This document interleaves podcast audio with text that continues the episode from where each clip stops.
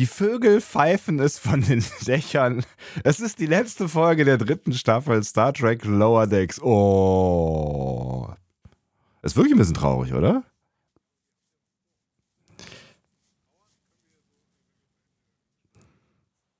Oder vier oder wie auch immer, ja. Aber vor, vor, vorher gibt es eine ganze Menge Action, also auch bei uns hier in diesem Podcast. Es ist ein Action-Podcast. Ihr hört einen Discovery Panel Podcast. Discovery Panel. Discover Star Trek.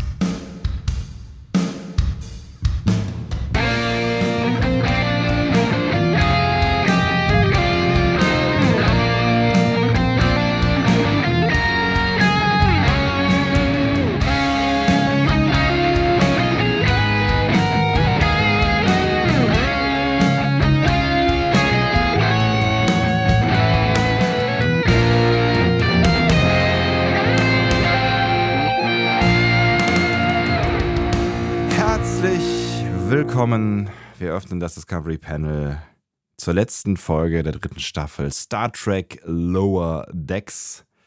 The Stars at Night heißt sie auf äh, Englisch. Die Sterne in der Nacht auf Deutsch. Das ist richtig. Ja? Du hast völlig recht. Ja? Ah, Ja. cool. Äh, der Stern auf dem Discovery Panel heute.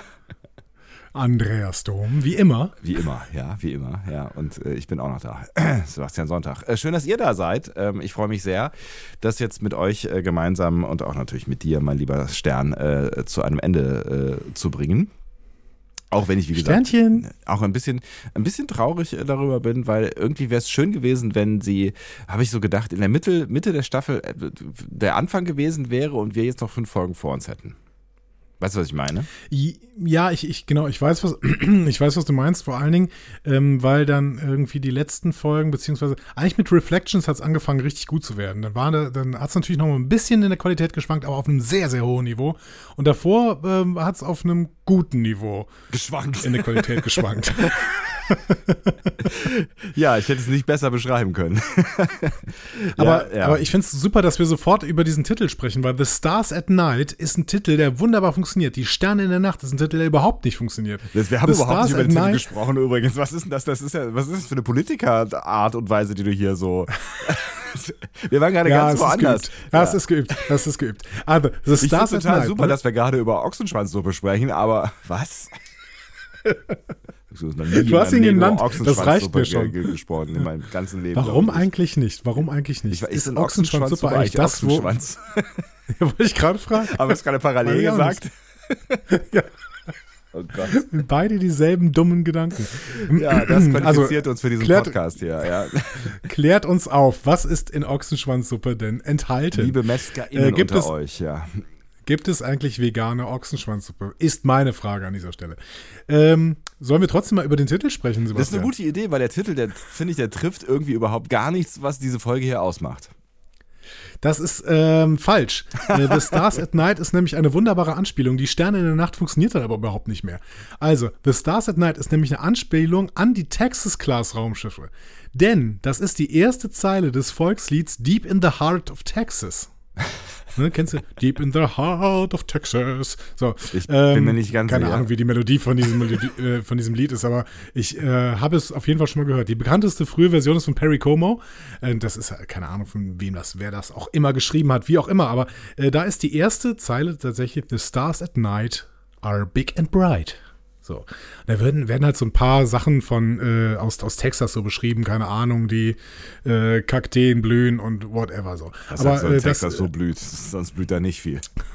Genau. Ja. Und die erste Zeile ist wie gesagt, The Stars at Night are big and bright. Das heißt, eine ganz klare Anspielung an die Texas-Class-Raumschiffe.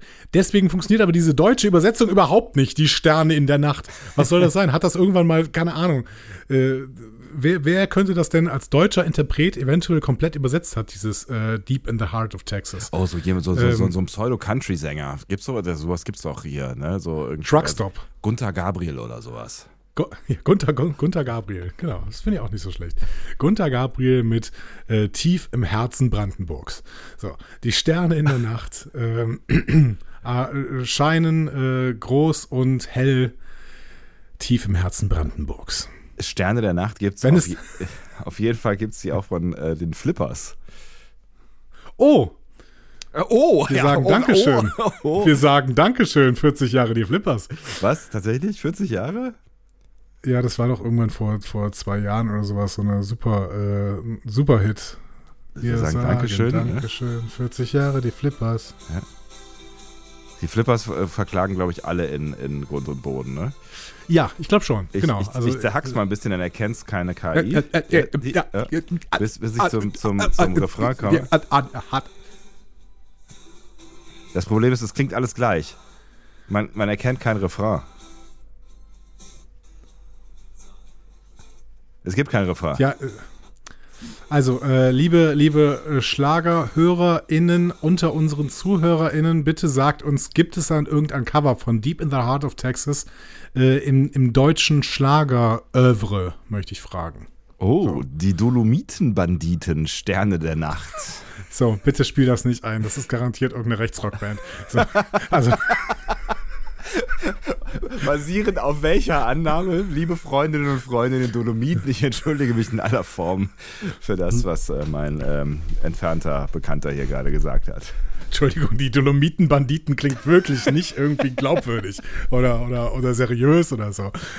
Ah, Gott. Und sie redeten sich um Kopf und Kragen. Ja. Ähm, gut, die Sterne in der Nacht funktioniert also offensichtlich als Schlager gut, als Titel für diese Folge eher so semi. Eher so semi, aber wie gesagt, vielleicht ist es ja auch irgendwie übersetzt worden. Aber ich finde, als englische Anspielung finde ich das schon nicht so schlecht. Mal um die Ecke gedacht, ne? Die Sterne, äh, The Stars at Night, da denkt jeder, ah ja, das klingt ja irgendwie nach, äh, nach, nach Star Trek, ne? The Ja. Stars, at Na- äh, Stars at Night, das klingt nach Weltraum oder sowas. Aber eigentlich ist es eine Anspielung an die Texas-Class-Raumschiffe. Finde ich witzig, Ich, ja. Schöne, schöne Nummer, ja. Ja, vor allen Dingen jetzt, Ähm, wo wir ja schon das Ende kennen dieser Folge, ist es natürlich irgendwie äh, ein, nochmal doppelt schön irgendwie, ne? The stars at night are big and bright. Ja. Ähm, Sebastian, sollen wir mal ins Feedback reingucken, denke ich gerade? Ach so, schon wieder? Also das haben wir letzte Folge Ja, bevor wir jetzt hier voll in die Folge reinsteigen irgendwie. Ja, okay, machen wir das. Aber mir ist warm, ey. Es ist 30.10. Mir ist unglaublich warm. Das ist irgendwie. krass, oder? Ich habe heute im T-Shirt auf der Bank gesessen draußen und äh, also es ist, es ist äh, absurdes Theater, ja. Die Welt ist im Arsch Ja, ich meine, ich ich sitze mit einem Cocktail Genau, die- draußen gefühlt so. Ja, es, das, das, das ist das Schlimme. Ne? Man muss Es war ein Glas wieder Ambiguität. Ja, ja. Ja, aber es ist auch ein Cocktail. Es ist halt ein klarer Cocktail. Ja. Die, ähm, es ist, es ist wieder diese, dieses Ambiguitätstoleranz-Dings, ne? Also man muss irgendwie, also ich genieße dieses Wetter total, aber ich weiß, wie schlimm es ist. Ja. Das ist, es- äh, ja. muss man irgendwie beides aushalten können.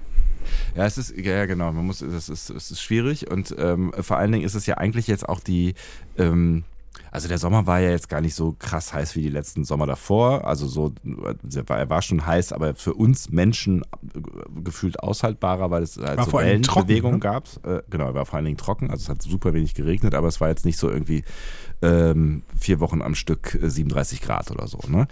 Ähm, Mhm. Nichtsdestotrotz sind das ja jetzt eigentlich die schöneren Momente. Ne? Also wenn du jetzt irgendwie so, also finde ich zumindest, ich finde Frühling total geil, aber auch so dieser, dieser goldene Herbst, ja, äh, mit, mit so 20, 25, mit so 25 Grad, wie das jetzt normal ist im Klimawandel, ja, ähm, finde ich, Gott, oh Gott. ähm, ich finde es gerade irgendwie total nice, aber das ist tatsächlich ähm, äh, schwierig im Kopf übereinander zu bringen. Weil, äh, Die Leute, die Leute, die uns hier in 2026 hören, denken nur, nur 25 Grad im Oktober. Diese, äh, ja, wie kühl es damals ja. war. Ja, toll. Ja. Ja. Ah, So, wir waren im Feedback. Ähm, ja. Tim, Tim Duran, Tim Duran hat uns mal wieder ein bisschen geschrieben. Vielen Dank, lieber Tim. Ähm, er schrieb zum Beispiel, hey Leute, was den Kuchen-Esswettbewerb angeht, schaut euch mal das hier an. Und er hat dann, dann äh, eine Nachricht bei yahoo.com verlinkt. Ich habe da sogar drauf geklickt. Ähm, und äh, da war alle ein Daten Blaubeerkuchen. äh, akzeptiert, die, ja, mhm. Ich glaube schon. Da war, nee, das war kein Blaubeerkuchenwettessen, aber das war auf jeden Fall ein Kuchenwettessen. Und tatsächlich, ähm, er schreibt darunter, wenn das so richtiger Blaubeerkuchen ist mit schönen, großen, saftigen Blaubeeren und der so gegessen wird, wie in dem Video zu sehen, dann kann ich mir schon vorstellen, dass Mariner so aussieht, wie sie am Anfang aussieht. Und da muss ich ihm absolut recht geben. Diese Leute haben sich In den acht Kuchen Minuten 7,6 Kilo Kürbiskuchen. Boah, mir wird schon schlecht beim Lesen der Überschrift. Ich möchte Die dieses haben sich Video auch gar nicht Kuchen erst einfach angucken. nur ins Gesicht gedrückt. Es hat, es hat wirklich auch nichts mehr mit Essen zu tun. Ich bin mir sicher, dass sie auch den Kiefer ausrenken. Sie drücken sich einfach nur diesen Kuchen ins Gesicht und sind dann von oben bis unten mit, mit Kuchenfolge. Also das ist wirklich, Offensichtlich das ist haben auch wir nicht so einfach, richtig zeitgemäß. Äh, nee, richtig. Äh, aber wir haben, können festhalten, dass wir offensichtlich noch nie ähm, ein Kuchenwettessen gesehen haben und somit äh, keine äh, Vorstellung davon hatten, wie man aussieht, wenn man einen Kuchenesswettbewerb mitmacht. Das spricht vielleicht Hast auch für du- uns. Ja. Hast du mal irgendein Wettessen mitgemacht? Äh, Sch- Schoko-Stopp-Essen, ist das Wettessen? Was man so auf so Kindergeburtstagen gemacht hat? Nein, Ja, das ist ja. kein Wettessen. Nein, das ist kein Wettessen. Da muss man doch immer diese, diese ähm, Handschuhe und äh, Mütze und sowas Mütze anziehen. Und tralala, genau. Genau, das ist kein Wettessen. Nee, Wettessen wirklich so, ähm, dass du möglichst, versuchst, möglichst viel in kurzer Zeit zu essen. Auch ich glaube, ich glaube auch so auf Kindergeburtstagen, ne? Irgendwie, wer schafft äh, äh, die, die 15 Fischstäbchen oder sowas? Verrückt. Ähm, ich weiß auch gar nicht, warum Eltern sowas mitmachen, aber ich glaube, sowas, ähm, an sowas habe ich schon partizipiert, aber da war ich halt ein Kind. Ich habe in, der- in der Schulzeit mehrere solche äh, Wettbewerbe gemacht. Einmal äh, weiß ich noch, dass ja, also wir haben das offiziell gemacht, ja. In der Schule oder also äh, oder zu Hause oder äh, Nein, an, ey, an unserer also- Schule? Entschuldige mal bitte, was? Also nicht, nicht offiziell in der Schule, aber offiziell in unserem Freundeskreis. Achso, jetzt haben habe ich wir, gecheckt, ähm, alles klar. Genau. Also äh, zum Beispiel so ein äh, Schokocreme-Wettessen gemacht. Ich äh, sage bewusst Schokocreme, weil wir damals keine Nutella genommen haben, sondern äh, Nestlé. Sch äh, nee, stimmt nicht. Nicht Nestlé. Wie heißt denn dieses aus Aachen nochmal? Äh, nicht Flümli, äh, Nuss, Nussini, Nuss, Nutoka, Nuss, Ja, Nuss, Nuss, also irgend so ein Aachener. Ding. Centis, Nuss. Centis, doch, das war von Centis. Das war irgendwie von Centis so, ein, so, so eine Schokocreme. Ja, das Genau. ich sehe ich seh die Verpackung vor mir. Ähm, Aber es war nicht, nee, es war nicht die Nusspli oder so, Nuss, sondern es war, äh, Nusspli. es war so eine Schokocreme von, von Centis. Also wirklich Schokolade. So. Und ähm, da haben wir versucht, ein Wettessen draus zu machen. Ich glaube, ich habe gewonnen mit zwei Bechern gegen einen anderen, der nur anderthalb geschafft, geschafft hat. Aber das war, der ist mir fing auch der mit F an und hörte mit. Egal. Nein, nein, nein, Okay. nein, nein, nein, nein. Nein, nein. Schöne Grüße übrigens, Schöne falls Grüße. du gerade hier zuhörst. Ich weiß, dass du irgendwann mal zugehört hast, aber hm, so. Ähm, und dann außerdem, ich glaube, da war allerdings äh, F-Punkt dabei, äh, haben wir irgendwann mal, aber das war, das war äh, kein Esswettbewerb, sondern ein Trinkwettbewerb. Da haben Ja. wir, äh, also nicht, nicht einfach nur saufen, das hat, glaube ich, jeder schon mal gemacht. Äh, aber ähm, wir haben ähm, hier äh, diesen, diesen Krümeltee, also Zitronentee Uah. trinken gemacht. Auch widerlich. Äh, Retrospektiv total widerlich, wie man das, das früher. Also Wettessen oder Wetttrinken? Weil es, es gab ja auch Zeiten, wo Menschen Trinken. das auch gegessen haben, einfach. Ne? Ja, das natürlich, auch, auch das, äh, Ja. Studium und so. Ja. Aber ähm, man hatte ja nichts anderes. Wenn die Nudeln alle waren, dann musste man halt den, äh, den, den Eistee löffeln, ja. Nee, wir haben diesen Zitronentee äh, ge getrunken und dann auch wirklich, äh, keine Ahnung, das war so äh, sechs, sieben Liter oder sowas. Problem ist ja, wir haben damals überhaupt nicht äh, berücksichtigt, dass natürlich Koffein ohne Ende drin ist. Das heißt, du konntest Ah. dann irgendwie erstmal zwei Nächte nicht schlafen. So. Geil. Ähm, Aber es, ist, es, ist, halt- es gibt dir. Zeit zu pinkeln, auf jeden Fall. Ja, genau. Also es, es ist alles schon sehr, sehr widerlich. Aber ich habe se- seitdem, doch irgendwann, am Anfang der 2000er, da war so ein Trend, dass überall so XXL-Restaurants aufgemacht hat. Weißt du das noch? Haben, weißt du das noch? Ja, da waren wir, da waren wir doch auch mal auf der, auf der, hier auf der ähm, Luxemburger waren wir mal zusammen in so einem XXL-Restaurant. Warst du da mit? Genau, das weiß ich noch. Da haben wir nämlich auch diesen, da, da gab es diesen Contest, du kannst diesen XXL-Burger essen, diesen XXL-Cheeseburger. Und wenn du den schaffst, kriegst du ihn kostenlos oder so. Echt? Weiß Ja. ich, glaube, ich, es, gab, es gab auch riesige Schnitzel und sowas. Ich weiß gar nicht genau. Ich fand das damals schon ein bisschen suspekt. Ähm, also zu, vor allen Dingen, weil ich Angst hatte, es nicht zu schaffen. äh, ich, ich weiß aber gar nicht mal, was ich genommen, genommen habe. Und du hast, hast, hast du diesen Contest dann gemacht? Also hast du versucht, diesen Burger zu essen? Ja, ja, genau. Das war, das war so ein äh, Cheeseburger und der Ja. war so groß wie ein, ein Fladenbrot, also so ein typisches Fladenbrot, wie man es äh, in der türkischen Feinkostbäckerei deines Vertrauens Also bekommt. im Prinzip so ein Standardteller groß. ja, vielleicht Standardteller, es ist schon ja. größer Ja, als ein Standardteller. größer, ne? ja, Genau. Ja. Oh Ja, Gott, so- das ist ja so- widerlich. genau. 30, 30, 35 Zentimeter Durchmesser Ja. und dann halt wirklich komplett äh, mit, mit so einem relativ dicken Burger Patty und dann halt Käse da drauf gelegt. Also es ist absolut unzeitgemäß, dass, diese Geschichte, aber das äh, konnte man damals, ich glaube, das kann man bestimmt auch heute noch irgendwie in bestimmten Restaurants äh, in Deutschland. Aber Also dieses die, Restaurant haben, die größten haben wieder zugemacht. Ja, genau. Nee, nein, garantiert nicht. Keine Ahnung. Ich weiß auch nicht, was es für Fleisch war. Ratte oder so. so Die, keine Ahnung. die Frage ist, hast du es äh, hinbekommen?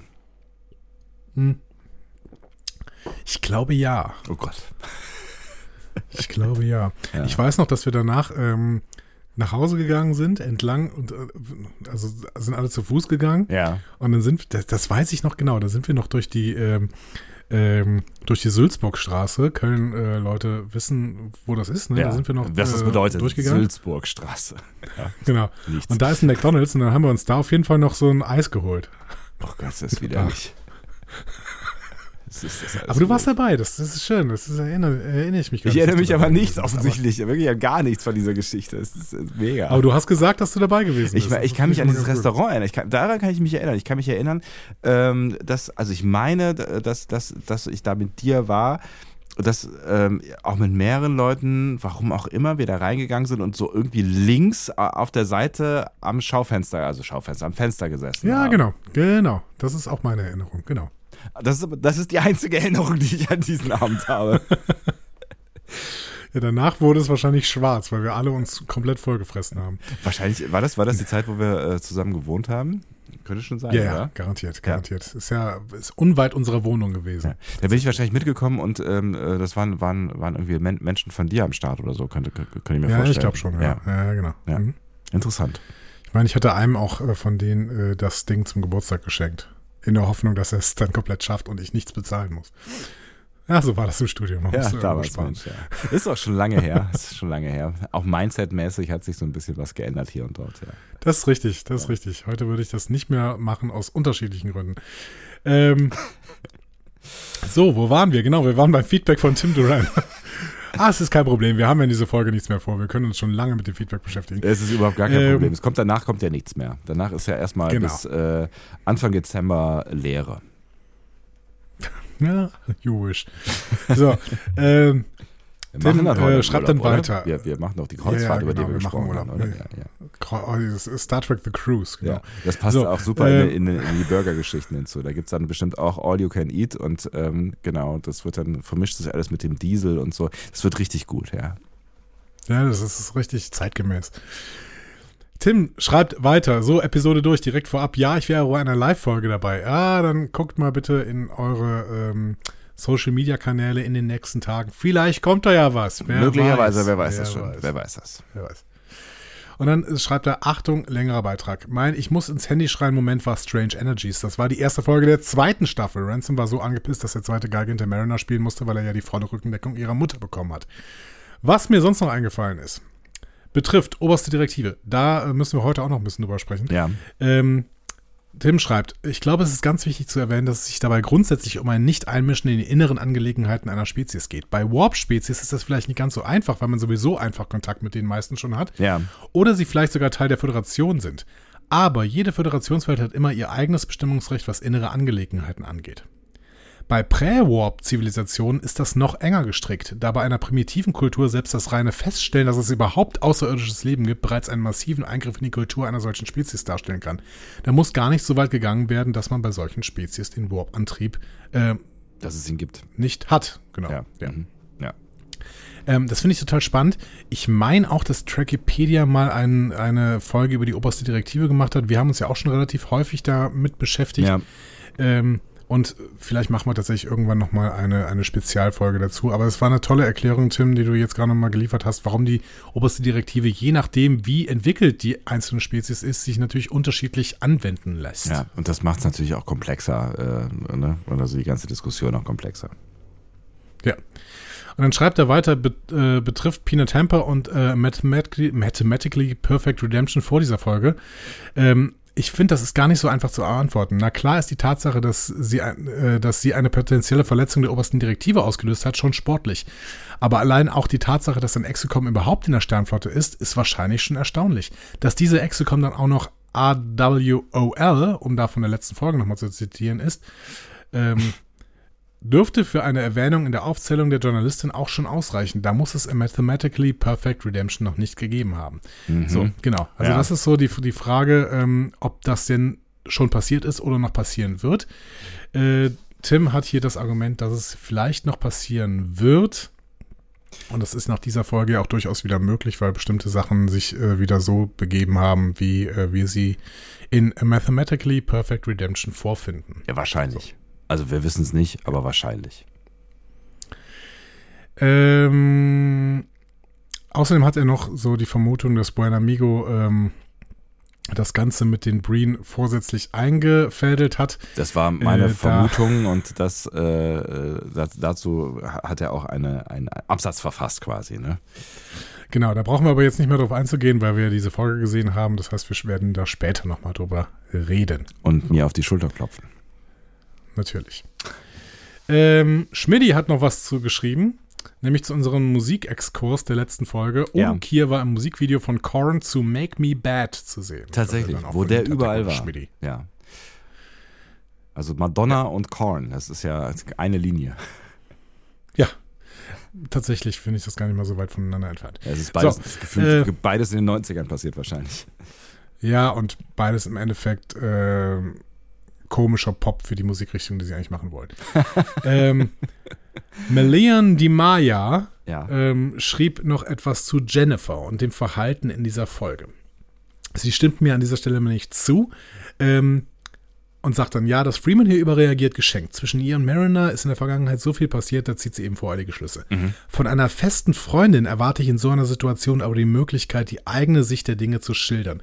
Mariner mitten auf den Gang und vor anderen Besatzungsmitgliedern so fertig zu machen, geht einfach gar nicht. Vielleicht ist irgendwann in der Zukunft eine Annäherung wieder möglich mit viel Zeit und offener Kommunikation, hatte Andreas ja auch angesprochen, aber einfach abtun lässt sich Jennifers Verhalten meiner Meinung nach nicht. Mhm.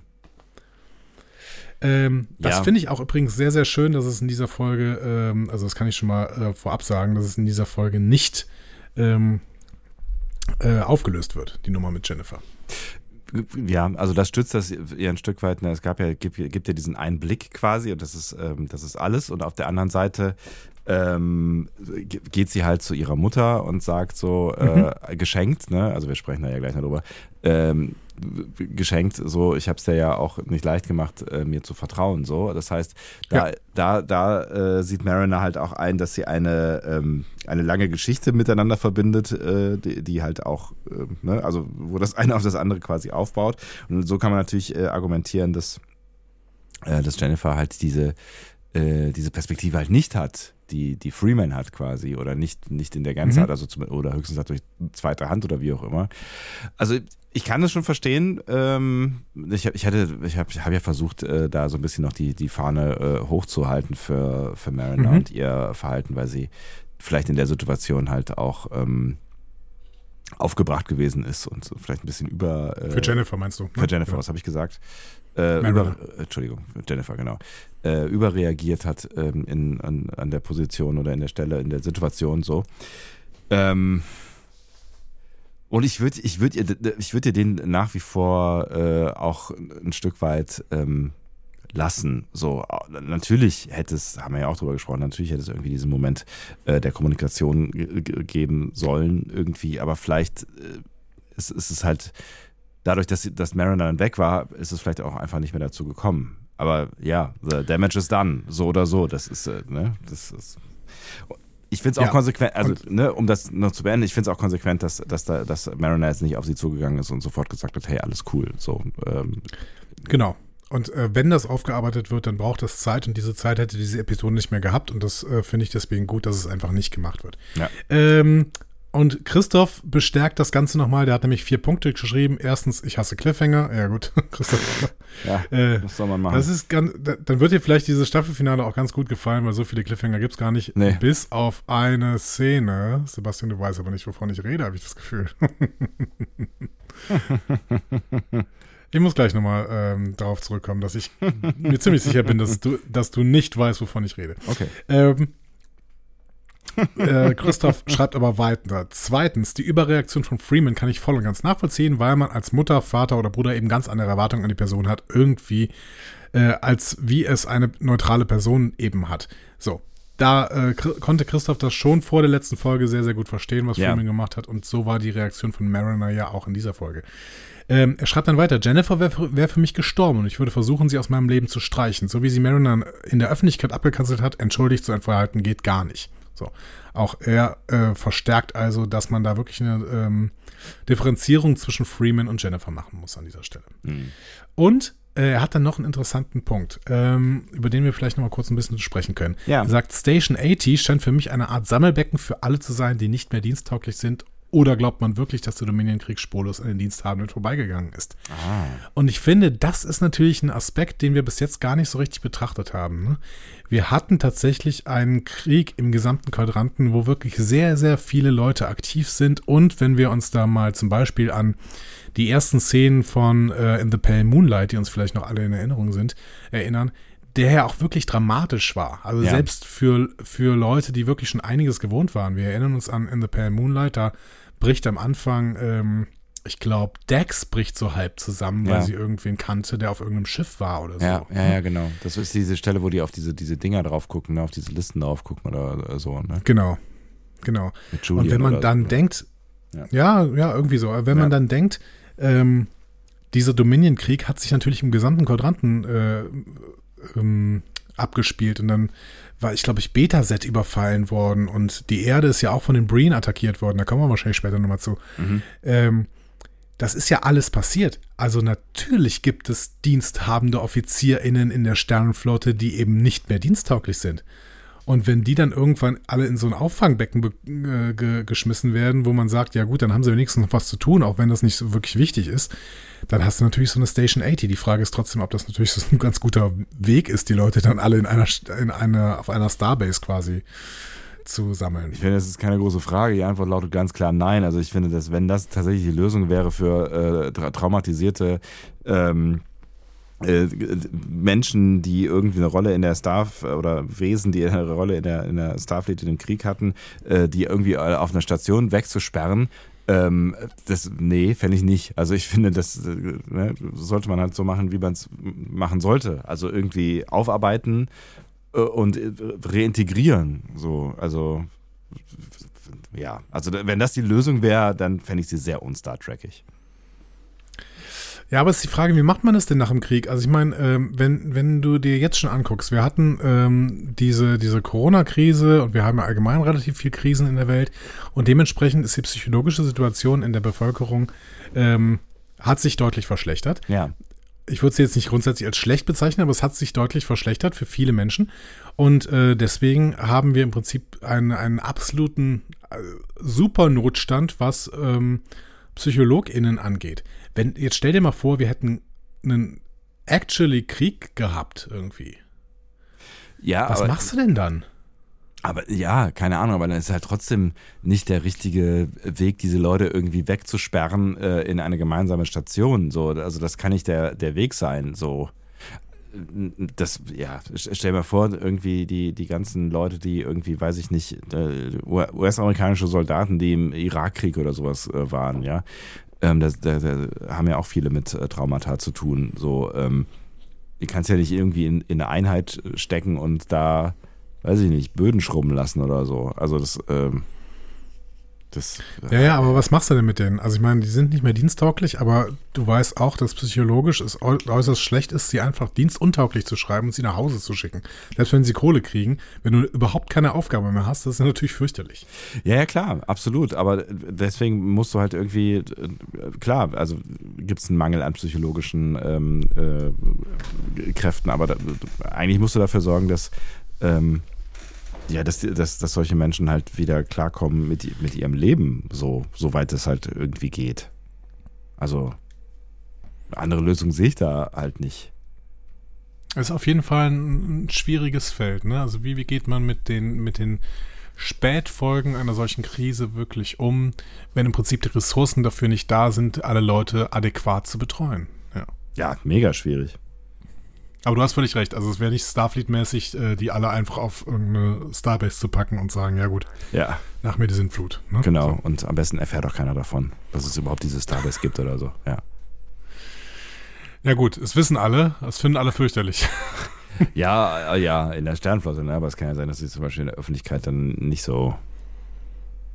Ne? Kann, kann ja sein, dass das schon dann irgendwie unter, unter, ein bisschen unter den Teppich gekehrt wird. Maybe, maybe. Auf jeden Fall, Leute, vielen Dank ähm, für das gesamte Feedback. Ich gehe mal davon aus, dass auch nach dieser Folge nochmal so ein bisschen Feedback kommen wird. Vielleicht guckt ihr auch so ein Stück weit auf diese Staffel zurück. Äh, die ganzen Möglichkeiten werden wir wahrscheinlich am Ende auch nochmal alle vorlesen. So. Genau. Das äh, ist doch eine äh, gute Sache, auch weil es da ja ähm, Neuigkeiten gibt. Genau. Aufregend. Aufregend. Ich bin, ja, äh, ich bin, äh, ja, genau. Ich bin begeistert. ähm, ja. ähm, so, sollen wir in das Team hinter dieser Folge reinstarten? Äh, bitte, ich, ich bin sehr dafür. Okay, das geht ganz, ganz schnell. Äh, Autor ist Mike McMahon, unser Showrunner. Habe ich schon mal gehört. Zweite Folge, zweite Folge in dieser Staffel, nach der überragenden Folge Reflections, die für mich wirklich äh, meine absolute Favoritenfolge in dieser Staffel war. Ähm, und äh, Michael Mann hat auch schon ein paar Folgen geschrieben, meistens äh, die erste und letzte einer Staffel. Jetzt hat er es mal anders gemacht, hat die äh, sechste und letzte geschrieben. Mhm. Ähm, Regie führt hier abermals Jason Surek. Ähm, müsste jetzt eine achte Episode Lower Decks sein, also fast ein Drittel aller Episoden. Und das Stichwort ist weiterhin DuckTales. Das ist äh, sein Hauptbeschäftigungsgebiet gewesen vor Lower Decks. Aber mittlerweile gilt er schon so als, als Hauptregisseur fast. Also er ist nicht Regiechef. Äh, das hatte ich, glaube ich, schon mal ausgeführt. Der mhm. heißt Brandon irgendwas. Habe ich vergessen. Auf jeden Fall Jason Surek ist aber irgendwie so der, der am meisten macht. Ne? Also mit, mit acht, acht Episoden, das ist schon äh, relativ heftig bei 30 insgesamt. Das stimmt allerdings, ja. Ja, das heißt, wir können in die Folge hineinstarten. Yeah. Let's get the action ich, started. Ja, bitte. Ich habe kurz gedacht, dass wir jetzt mal immer so ein bisschen checken, ob du irgendwas behalten hast von dem, was ich dir in den letzten Folgen so erzählt habe. Aber das könnte vielleicht auch, auch, relativ düster aussehen. Das stimmt ich versuch's mal ganz kurz. Wir starten in Douglas Station. Ähm, kennen wir aus der äh, Serienpremiere Second Contact und es wurde dann öfter mal Douglas Station besucht und ich habe dir schon was über erzählt über diese Bauart. Ne? Die nennt man Space Dog Type. Weißt ja. du noch, wo wir diesen Space Dog Type zuerst gesehen haben? In einem Star Trek Film. Das ist richtig. Und in welchem? Sich irgendwann in den 80er Jahren, ich, ich würde jetzt sagen, äh, äh, äh, Wrasov Karren, wo ähm, ähm, war das, war das, es gibt doch die, diese Szene äh, in, in der, von so zwei Sprechrollen von, von äh, Menschen ähm, in irgendeiner Starbase, die dann hinterher umkommen. Welcher, war das? War das Wrath of Khan? ja, ich, ich lasse das gelten. Es war Search for Spock. Ja, ähm, natürlich. Ja. Da wurde die Enterprise da ja entführt und einer von diesen beiden Sprechrollen, die du meintest, ist in den Schrank gesperrt worden von Uhura. Und, so war äh, das. Ach, richtig, genau.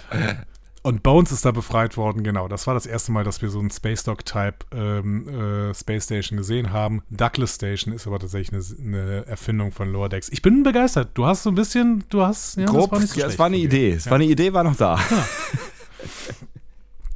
Die Cerritos wird auf jeden Fall jetzt gerade repariert. Äh, wir erinnern uns an den Breen-Angriff. Natürlich ist sie erstmal ein bisschen kaputt. Ja. Ähm, auch anwesend in Douglas Station ist die Toledo, das äh, Rettungsschiff aus der Texas Class. Mhm. Ähm, und Ransom nimmt in seinem Logbuch nicht nur Bezug darauf, äh, sondern auch auf den Beitrag über die Cerritos bei FNN. Ähm, wir erinnern uns, äh, die, die ähm, Victoria Nunez oder sowas, also auf jeden Fall diese Reporterin ja. von FNN, die die Cerritos besucht hat, hat ein äh, desaströses Bild des Cerritos gezeichnet und äh, Freeman muss sich dafür jetzt ein paar Fragen im Starfleet Hauptquartier gefallen lassen. Graue und Menschen sitzen da oder graue Gestalten. Ähm, ja. Willst du erst über diesen Tisch reden oder willst du erst über das Hauptquartier von draußen sprechen? Ach, fangen wir doch draußen an und gehen dann rein oder das macht man so draußen, äh, dieses, äh, dieses, dieser Blick auf das Hauptquartier der Sternenflotte ist eins zu eins die Perspektive aus der DS9-Episode Homefront. Aha. Ähm, die wir unbedingt mal besprechen wollen, ja. weil Homefront äh, Paradise Lost, dieser, dieser Zweiteiler, äh, gilt äh, für mich, für, in meinem Kopf ist das, sind das mit die besten Episoden äh, die DS9 gehabt hat, Mhm. neben so ein paar, die wir schon besprochen haben, wie, wie Do It, Progress und äh, In the Pale Moonlight. Ja. Ähm, ich würde gern diese beiden Episoden nochmal irgendwann besprechen. Ja, bitte, vielleicht kommen wir da ja Ähm. noch zu. Äh, Aber ich, wahrscheinlich nicht vor 2025. Wahrscheinlich nicht. Ähm, aber dieser Blick ist ganz schön, weil das gibt so ein paar Änderungen. Ähm, denn in, äh, in DS9 haben dann ja auch die Breen die Erde angegriffen. Ja. Ne? Das heißt, wir haben hier so eine Parallelität. Und danach wurden so ein paar Sachen ähm, anders gemacht. Außerdem ist ähm, nach Homefront, also zwischen Homefront und dieser Episode hier, irgendwann äh, Boothby gestorben. Ah, okay. Der, Mhm. der Gärtner. Der Gärtner, ja, ja, Ja. genau. Genau. Und deswegen, also es gibt jetzt keine Skulpturen mehr auf dem Dach der, des ähm, Hauptquartiers. Mhm. Es ist außerdem jetzt ein Sternflottenhauptquartier. Vorher war da Föderationslogo vorne drauf. Mhm. Ähm, und jetzt ist da eben ein Sternflottenlogo drauf. Und äh, der Garten sieht sehr, sehr wenig üppig aus. Also sehr, sehr viel weniger üppig. Das ist teilweise auch wirklich vertrocknet, was da so steht und so. Das ist ganz, ganz spannend eigentlich. Also wir, wir sehen, Boothby ist nicht mehr da. Ja. Ja. Ähm, das ist vorne- Legende, ja, auf jeden Fall. Ja, Legende. Mhm. Äh, vorne ist noch so ein ähm, Tunnel. Durch den sind bei Homefront Fahrzeuge durchgefahren, also irgendwie so ein Hyperloop-Dings. Mhm. Äh, jetzt wollte man sich nicht, ähm, also man wollte nicht den Hyperloop darstellen, weil man gedacht hat, ah, besser keine Elon Musk-Projekte darstellen. Deswegen laufen da jetzt FußgängerInnen durch. Was ein bisschen unfair ist, weil es gibt ja doch viele, viele äh, äh, Forschende, die an dem Hyperloop arbeiten, ne? Ähm, genau, aber halt Boring Company hat einen zu schlechten Ruf mittlerweile. ähm, ich, aber übrigens diesen Namen The Boring Company finde ich immer noch äh, einen, einen grandiosen Marketing-Gag. Das stimmt allerdings. Also, Ja. ja. Wenn du eine, eine Bohrfirma, The Boring Company, also egal, ich finde es so großartig. Ähm, so. Ähm, so, aber sprechen wir doch mal über den Tisch. Denn Ja. auch das ist eine Anspielung. Ähm, Der ganze Tisch. diese, ja, genau, weil ähm, genau dieser Tisch mit genau diesen Lampen und genau diesem Aufnahmewinkel und genau dieser Beleuchtung, den sehen wir in Star Trek äh, 6 Undiscovered Country, als Spock zu Beginn des Films äh, sein Briefing gibt. Geil, okay. Also ähm, sowohl innen als auch außen alles so bekanntes, bekanntes Terrain, möchte ich mal sagen, ähm, in, in Starfleet. Die Admiralin, die das Treffen leitet, äh, die haben wir in Temporal Addict schon mal gesehen. Mhm. Da hat sie noch eine Admiralitätsversion der Uniform von Lower Decks getragen. Jetzt sehen wir hier so in First Contact äh, Uniform irgendwie. Mhm. Ähm, laut Untertitel heißt die Frau Wong. So, wir nennen sie ab jetzt also Wong. Mhm. Ähm, also es wird niemals au- laut ausgesprochen, wenn ich mich richtig erinnere, aber die heißt Ja. laut Untertitel Wong. Ich hätte mich ein bisschen gefreut, wenn das Admiral Clancy gewesen wäre aus Picard. Ja, warum? Einfach weil nur, weil sie, weil sie, weil sie Wir sind im. Jahr 81, Ach so. das kann durchaus Clancy sein. Also so, Clancy okay. äh, Mhm. hat in Ja. dieser äh, Zeit schon mit Picard zu tun gehabt. Wo ist eigentlich Picard bei dieser Sitzung, frage ich mich. Ist der schon, weil wir müssen das mal ein bisschen historisch einordnen. Das Ja. ist tatsächlich, könnten wir, also, die sprechen später davon, vielleicht äh, ziehen wir das schon ein bisschen vor, die Ja. sprechen äh, später davon, dass Picard schon Admiral ist.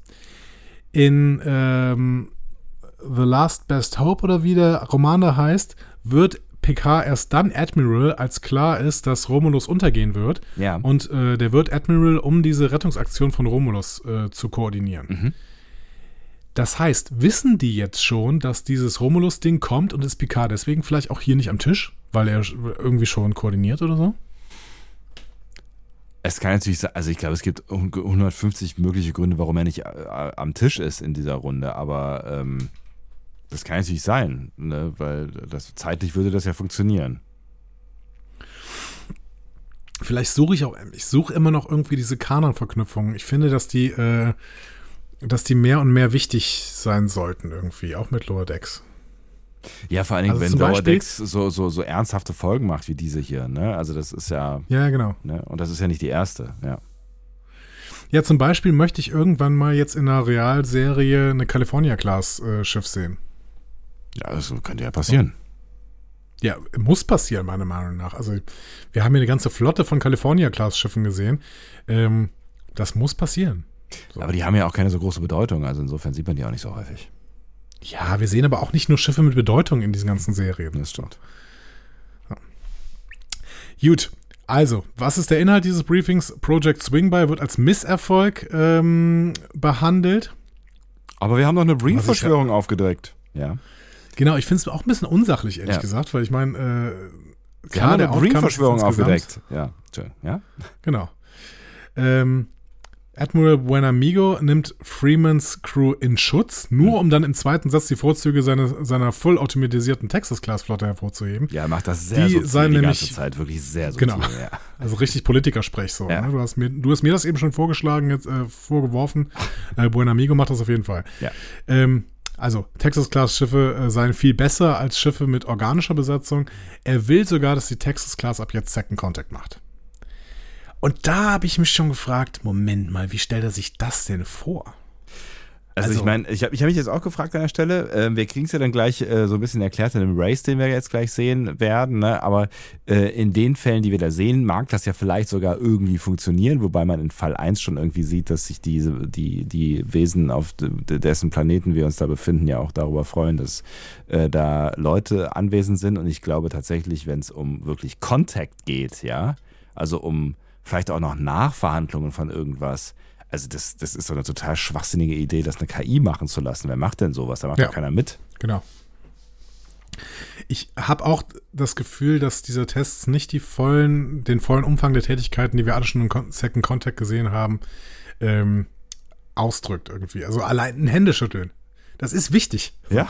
Ne? ja. Und, und wenn es kein Händeschütteln ist, keine Ahnung, von mir aus auch die Begrüßung, die halt auf jeder, auf irgendeinem Planeten dann äh, gang und gäbe ist, keine Ahnung, sich mit Kristallen bewerfen oder sowas. Also irgendwas muss schon passieren. So. Ja, also Dip ähm, ne, das, was man, das, was man unter Diplomatie halt versteht am Ende, ne? Das, ja, das, genau. kann, das kann man noch keiner KI überlassen.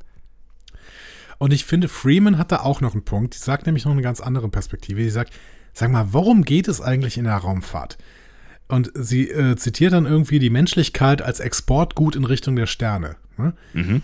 Und da denke ich auch, ja, wenn wir Drohnen da hochschicken, ist es halt auch nicht dasselbe. So. Also welchen Vorteil hätte es denn jetzt, wenn wir in Zukunft, ähm, also wir, wir wollen jetzt wieder zum Mond fliegen. Ne? So. Ja. Klar, wir können da Drohnen hinschicken. Rein mhm. wissenschaftlich hat das sogar Vorteile, dass wir da Drohnen hinschicken, statt Menschen. So, mhm. wenn, wenn du die Auswahl treffen äh, solltest, solltest du wahrscheinlich eher Drohnen da hinschicken, die können wesentlich bessere Messwerte nehmen und was auch immer. Und du brauchst Aber halt auch viel weniger Bums, ne? Also du brauchst ja halt irgendwie keine Kapseln, die, wo es Sauerstoff drin gibt und äh, all so ein Krams. Ne? Also du schickst ja quasi ein Wesen in ein, äh, eine Umgebung, eine lebensfeindliche nicht, Umgebung. Genau, ja. danke schön, ja. Und ähm, das, das kannst du ja dann halt irgendwie alles sparen, wenn du Technik da hochschickst. Genau, aber irgendwo, wenn wir jetzt mal rein egoistisch betrachten und gar nicht so irgendwie diese, diese ähm, Spezies angucken, mit denen wir Second Contact machen. Ja. Wir möchten doch auch eine Erfahrung als Spezies machen, oder? Also vielleicht, auch wenn hier diese Mondmission, auch wenn das jetzt nur Einzelne machen und keine Ahnung, wie viele Leute bisher am Mond waren, 14 oder sowas. Und wenn jetzt irgendwie in, in Zukunft nochmal 15 auf den Mond fliegen, dann ist das doch wichtig. Also 13, auch wenn das jetzt dann, in, ja, oder wenn das jetzt im Endeffekt nur 30 Leute sind, die final ja. da auf dem Mond waren, dann waren halt aber trotzdem 30 Menschen auf dem Mond und können ihre Erfahrung weitergeben. Und wir können als Menschheit sagen, boah, krass, was wir da geschafft haben. Wir haben, wir haben da Leute auf dem Mond rumlaufen lassen. Klar, wobei es natürlich, ne, du kannst natürlich äh, fragen, ähm, was, was soll das alles am Ende, ne? Ähm, weil es hat, es hat ja eigentlich keinen Nutzen. So, ne? Du kannst natürlich auch fragen, warum wir denn wieder am Mond, äh, ne? Da waren wir schon, warum sollen wir das nochmal noch machen? So, ne? Ähm, es, und, ne, und, vor allen Dingen, warum wieder Menschen äh, dahin? Es, es, bringt halt am Ende eigentlich gar nichts. Aber äh, das, was es natürlich schon bringt, ist ähm, äh, Entwicklung, ne? also technische Entwicklung. Die, die geht halt weiter und du weißt nie so ganz genau, was da alles so entwickelt wird ähm, für, für andere Bereiche. Ne? Und ähm, ich, ich glaube, nur so entwickelt sich die Menschheit am Ende äh, weiter, indem sie halt quasi in, in die Ferne strebt, egal wo auch immer das sein mag. Ne? Also indem sie Unbekanntes erforscht. Ähm, das gilt auf der Erde genauso wie äh, um uns herum. Ja, und so Symbolakte sind ja auch etwas, was uns als Menschheit eventuell beflügelt. Auf jeden so Fall. Dieses symbolische, hey krass, wir könnten irgendwann mal auf dem Mars landen. So, als Menschen. Wir könnten als Menschen rumlaufen. So, Ja. Oder rumspringen. Ich weiß nicht, wieder die, die Atmosphäre müsste wahrscheinlich auch wieder ein bisschen weniger sein. Ne? Ja. Dann springst du da so ein bisschen auf dem Mars rum. So. Da, klar haben wir da jetzt schon Rover, die da rumfahren irgendwie, aber es wäre doch der Hammer, wenn da ein Mensch wäre. Hat wissenschaftlich vielleicht keinen großen Vorteil. Ich meine, wir müssen da sicherlich irgendwie wissenschaftlich einiges entwickeln, damit der Mensch da überhaupt hinkommt. Aber dass er, dass er dann da ist, der kann ja keine besseren Messwerte nehmen als ein Rover. So. Aber da ist dann ein Mensch. So. Das ist doch auch ein Traum. Das ist doch ein Traum der Wissenschaft. Das ist doch toll, einfach. Oder? Ist, ja, auf jeden Fall. Ich finde es halt auch äh, echt mega spannend.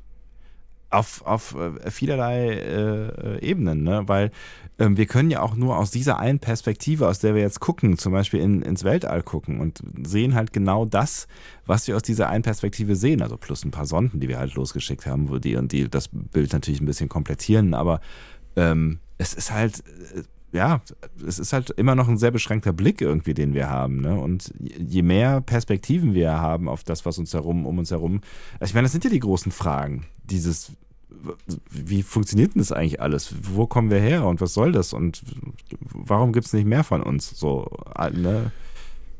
Äh, Ich, ich finde, wir können das auf dieser, auf dieser Mikroebene, können wir das irgendwie runterbrechen auf diese Frage. Am Dienstag war ja diese partielle Sonnenfinsternis. Ja. ne? Die nächste übrigens äh, 2084. Fand, fand ich tatsächlich krass. Das ist die nächste Sonnen Echt? Das war die letzte Sonnenfinsternis in unserer Lebenszeit, Andi. Echt? Ja. Weil letztes Jahr war doch schon eine partielle. Ja, stimmt. Aber äh, wenn, wenn ich es ri richtig gelesen habe, dann ist die nächste 2084. Krass, eigentlich müsste es sie doch bei jeder Mondumrundung irgendwie so eine partielle geben. Okay, äh, finde ich crazy. Oder ist es die nächste volle? Ich glaube, die nächste volle kann sein. Ne? Ja auch gucken. Ja, aber da, da, weil die passiert nur alle 100 Jahre. Das kann ich gut verstehen. Weil die letzte war, als ich in der Schule war. Das war irgendwie 2001 oder sowas, müsste es gewesen sein. Da gab es eine Also, vollständige Sonnenfinsternis. Deutschland eine. Wann ist die nächste? An alle Termine.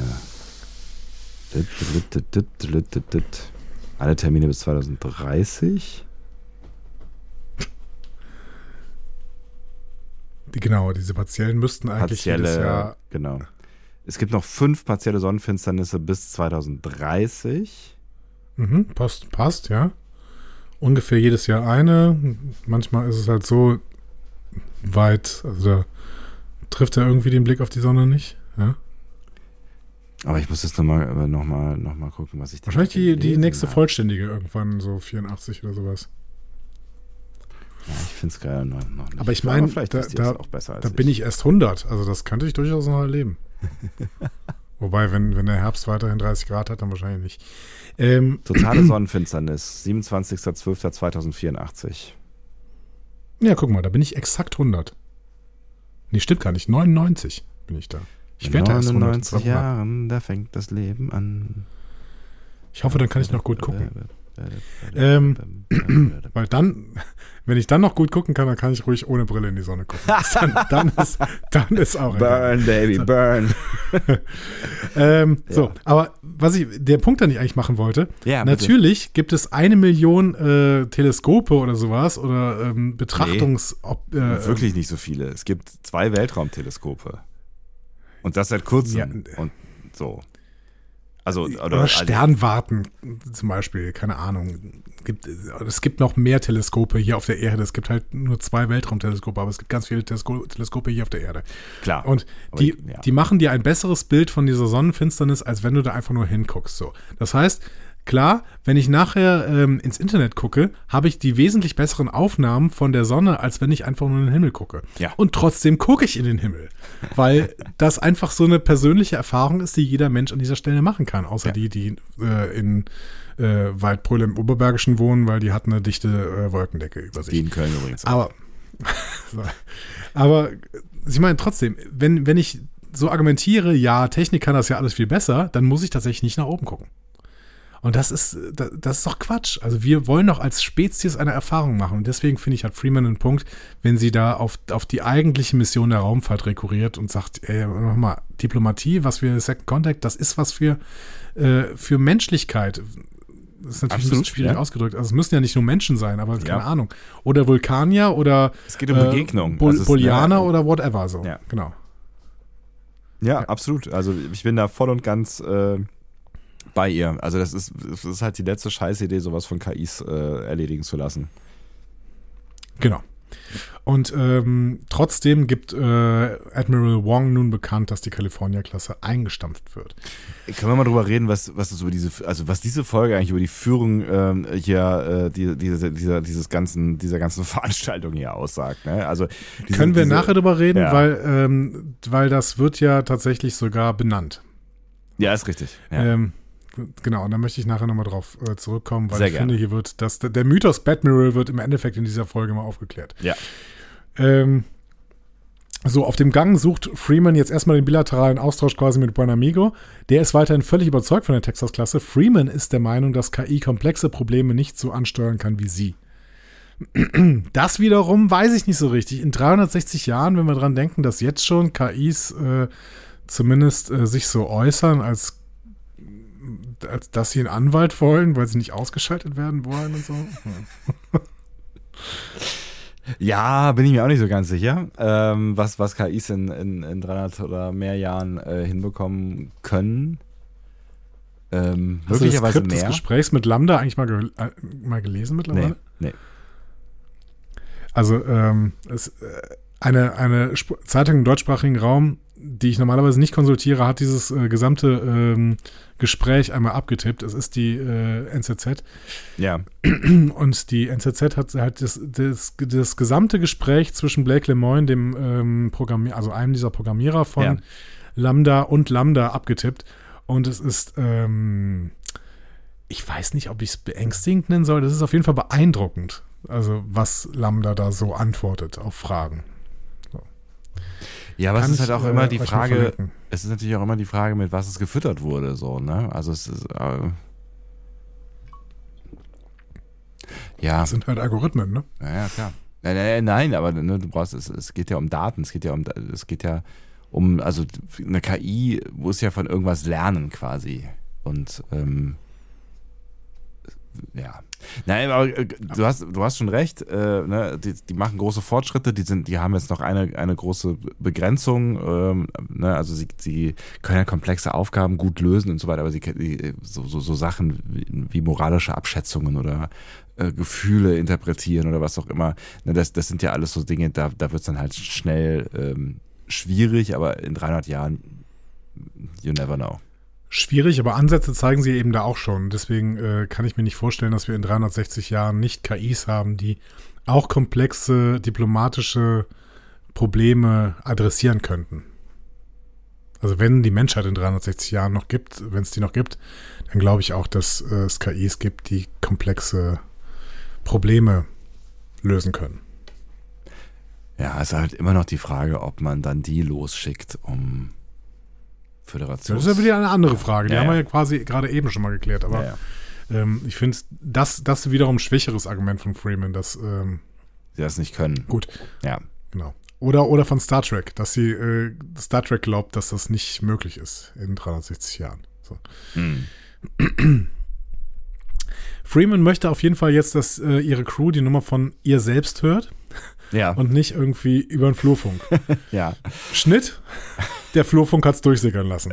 Äh, ja, zu. Zeitgleich quasi, ja. Genau. Ähm, schönes, äh, schöne Bemerkung übrigens. Also erstens hat dieser große Kerl, den wir immer mit einem Handtuch gesehen haben, jetzt einen Namen. Ja. Hans! Er heißt Hans. ja. äh, dann gibt es offensichtlich, ähm, also wir, wir äh, hören nochmal The Philosian in Tactical. Äh, das war schon in äh, Cupid Aaron's, Cupid's Errant Arrow ein ähm, möglicher romantischer Partner für Bäumler, äh, den Mariner da genannt hat. Okay. The Philosian in Tactical. Ähm, und der ist jetzt aber offensichtlich mit einer Bajoranerin zusammen. Mhm. Zumindest mit einer Frau bajoranischen Glaubens, denn äh, die hat auf jeden Fall einen Vedek, wird gesagt. Also mhm. der, der Vedek der Freundin des Philosians in Tactical. so. Mhm. Ähm, Vedex kennen wir aus DS9, äh, ja. bei, im bajoranischen Glauben das adäquat quasi zu Kardinälen oder Bischöfen. Also der, es gibt einen Rang äh, unter den Vedex, das sind die Ranjen, es sind so Mönche, Priester, und es gibt einen Rang über den Vedex, aber nur eine Person ist dann Kai, ja. also das geistliche Oberhaupt der Bajoranerin. Ne? So. Mhm. dass wir uns da nochmal dran erinnern an DS9. Ne? Könnte ja irgendwann nochmal wichtig werden, wer weiß. Wer weiß. Ich würde zu gern nochmal nach Ba- Bajor, aber mal gucken. Ähm, Bäumler hat auf jeden Fall jetzt Angst vor der Außenpostenarbeit, ne? weil äh, wenn er dann irgendwie seinen Job auf der Cerritos verliert, hat er Angst, zum Außenposten äh, zugeteilt wird- zu werden. Denn er müsste dann ja so eine olivgrüne Weste tragen. Whatever. Ja, wir haben, äh, da haben wir drüber gesprochen in Reflections. Ähm, da war ja auf diesem, auf diesem, äh, auf dieser Jobmesse waren ja auch Outpost Scientists. Ja. Und die haben sich darüber Ach lustig so, gemacht, dass ah, Starfleet immer so ja. doofe Uniformen hat. Ja. Ne? ja. Gleichzeitig Das- tragen die immer olivgrüne Westen. Das ist quasi die Retourkutsche, jetzt check ich's, alles klar. Ja, genau. Ähm, Tandy zweifelt sogar an ihrer ganzen Karriere. Ne? Mhm. Also wird es noch ein Senior Science Officer Training geben, wenn Computer ihre Arbeit machen? Ja. Rutherford sagt auch, ja, beziehungsweise Bäumler sagt auch, ja, wohl kaum. Ne? Also warum soll es dann das, das noch geben? Ne? Richtig. Rutherford sagt nichts, weil der ist hin und weg von den Texas-Class-Schiffen. Ne? Also der ist total begeistert, boah, was für tolle Schiffe und der Ja. bewundert die und Bäumler und Tandy sagen so, wow, Alter, ja. kannst, Ja. kannst du mal aufhören, das zu bewundern, was uns die Jobs wegnimmt?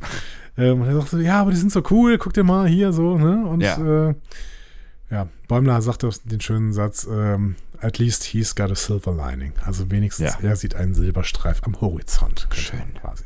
Ja. Ähm, ja. Weil Bäumler und Tandy sich fragen, wie die Brückenoffizier in die Nach äh, Nachricht wohl aufnehmen, beginnen äh, Bäumler, Tiana, Ransom und am Ende äh, Shax, also beginnt Bäumler, Tiana, Ja. Ransom und am Ende Shax nachzuäffen. Gar nicht so schlecht. Ähm, Nee, fand ich auch. Also gerade Ransom äh, ist gut, ne, mit, Ja. äh, mit seinen Spanien-Verweisen wieder. Aber ich, das habe ich schon wieder völlig vergessen. Das haben sie, haben sie Gott sei Dank sehr, sehr lang nicht gemacht. Sie, ähm, sie überspitzen diesen Witz nicht, aber er kommt immer mal wieder. ja. Hm? Ja, ja. Kannst dich, kannst dich noch an, an den äh, schönen Spruch von Ransom erinnern? Ähm, My favorite peninsula is the Iberian. Das war, ist aber ewig her, weil also Staffel 1 oder so gefühlt. Ja, ich glaube auch. Ja. Ja, aber genau. Dann Bäumler äh, sagte ja, ich ziehe dann nach Barcelona. Ja. Efter nach. Ähm, ja, am Ende äh, äfft er Shacks nach, ziemlich gut. Ähm, und Mhm. natürlich steht der in dem Moment hinter ihm. Klassiker. Ja. Ja. Das verletzt Shacks sehr Mhm. und er läuft davon. Bäumler hinterher, der wollte natürlich niemandem wehtun, vor allem keinem äh, von der Brückencrew. Natürlich nicht, ja. Das ist ja. Ja. ja. Tandy und Rutherford sind sich einig, wenn Mariner da wäre, wäre Bäumler nicht so durch. So. ähm, außerdem machen sie sich Sorgen um Mariner äh, und wo die wohl ist, ob es ihr gut geht. Ne? Klar. Schnitt. Mariner geht's sehr gut. Sie ist, sie ist Teil eines Indiana Jones Films. Tatsächlich, genau. Also flüchtet dabei vor Ferengi Grabräubern. Das sind Ja. an dieser Stelle die Nazis, vor denen äh, Indy immer flüchten würde. Ne? Ja. Ähm, und äh, Indy hätte dann irgend so ein, keine Ahnung, Maya-Idol in der Hand. Sie hat halt ein klingonisches Idol in der Hand. Ja. Ähm, das übrigens äh, einem menschlichen Fruchtbarkeitsidol sehr ähnlich sieht, das Dex in ihrem Quartier an Bord der DS9 hat. Ach was. Ja, also erste Staffel, ähm, der Fall Dex oder auf Englisch heißt die Folge einfach nur Dex. Mhm. Äh, da kann man das auch, auch sehen, dass Dex es in ihrem Quartier hat. So ein, so ein goldenes menschliches Fruchtbarkeitssymbol. Ja. Das ist nämlich jetzt äh, Mariners Job. Sie besorgt Reliquien wieder, die in die falschen Hände geraten. Ähm, natürlich mit Petra Aberdeen und der Independent Archaeologists Guild. Natürlich. Ähm, das klingonische Idol wollen sie jetzt nach Quaylor ins Museum bringen. Dazu müssen sie durch die Beatrice-Ausdehnung. Ne, das kann man ja mal festhalten, weil ich hatte das bisher gar nicht so richtig verstanden, ne, dass die, dass die ähm, hier jetzt nicht irgendwie von Fall zu Fall irgendwelche Kopfgeld, Grab, Räuber, Nummern irgendwie hier durchziehen oder für irgendwelche reichen Menschen irgendwas sonst wo klauen, sondern dass sie ähm, äh, Dinge in Museen zurückführen, die irgendwie abhanden gekommen sind. Ja, das war ja bis jetzt auch nicht klar und Ja. ich glaube auch Mariner war das nicht hundertprozentig klar, wie sie ja nachher auch dann quasi nochmal sagt. Also Ja. sie, ich glaube, Mariner ist es bis, bis zu diesem Zeitpunkt eigentlich noch nicht klar, dass das alles wirklich komplett koscher ist, was hier passiert. Ja. So. Weil es fühlt sich ja auch nicht so an, ehrlich gesagt. Ne? Sie sagt dann ja auch, äh, Petra irgendwie, ja, danke, dass du nicht äh, ausrastest, wenn ich hier irgendwie ein bisschen Quatsch mache auf Ja. dem Planeten. Äh, ich freue mich irgendwie mal, das alles in meinem Stil lösen zu können. So. Mhm. Es ist eben nicht Starfleet. Ne? Das ist nicht Also, Starfleet, ja, ja klar. Es hat auch alles seine Vorteile. Äh, diese Bytos Expanse wurde übrigens schon mal erwähnt in Lower Decks in Strange Energies. Äh, wir wissen aber, äh, also da haben sie nur gesagt, da fliegen wir jetzt hin.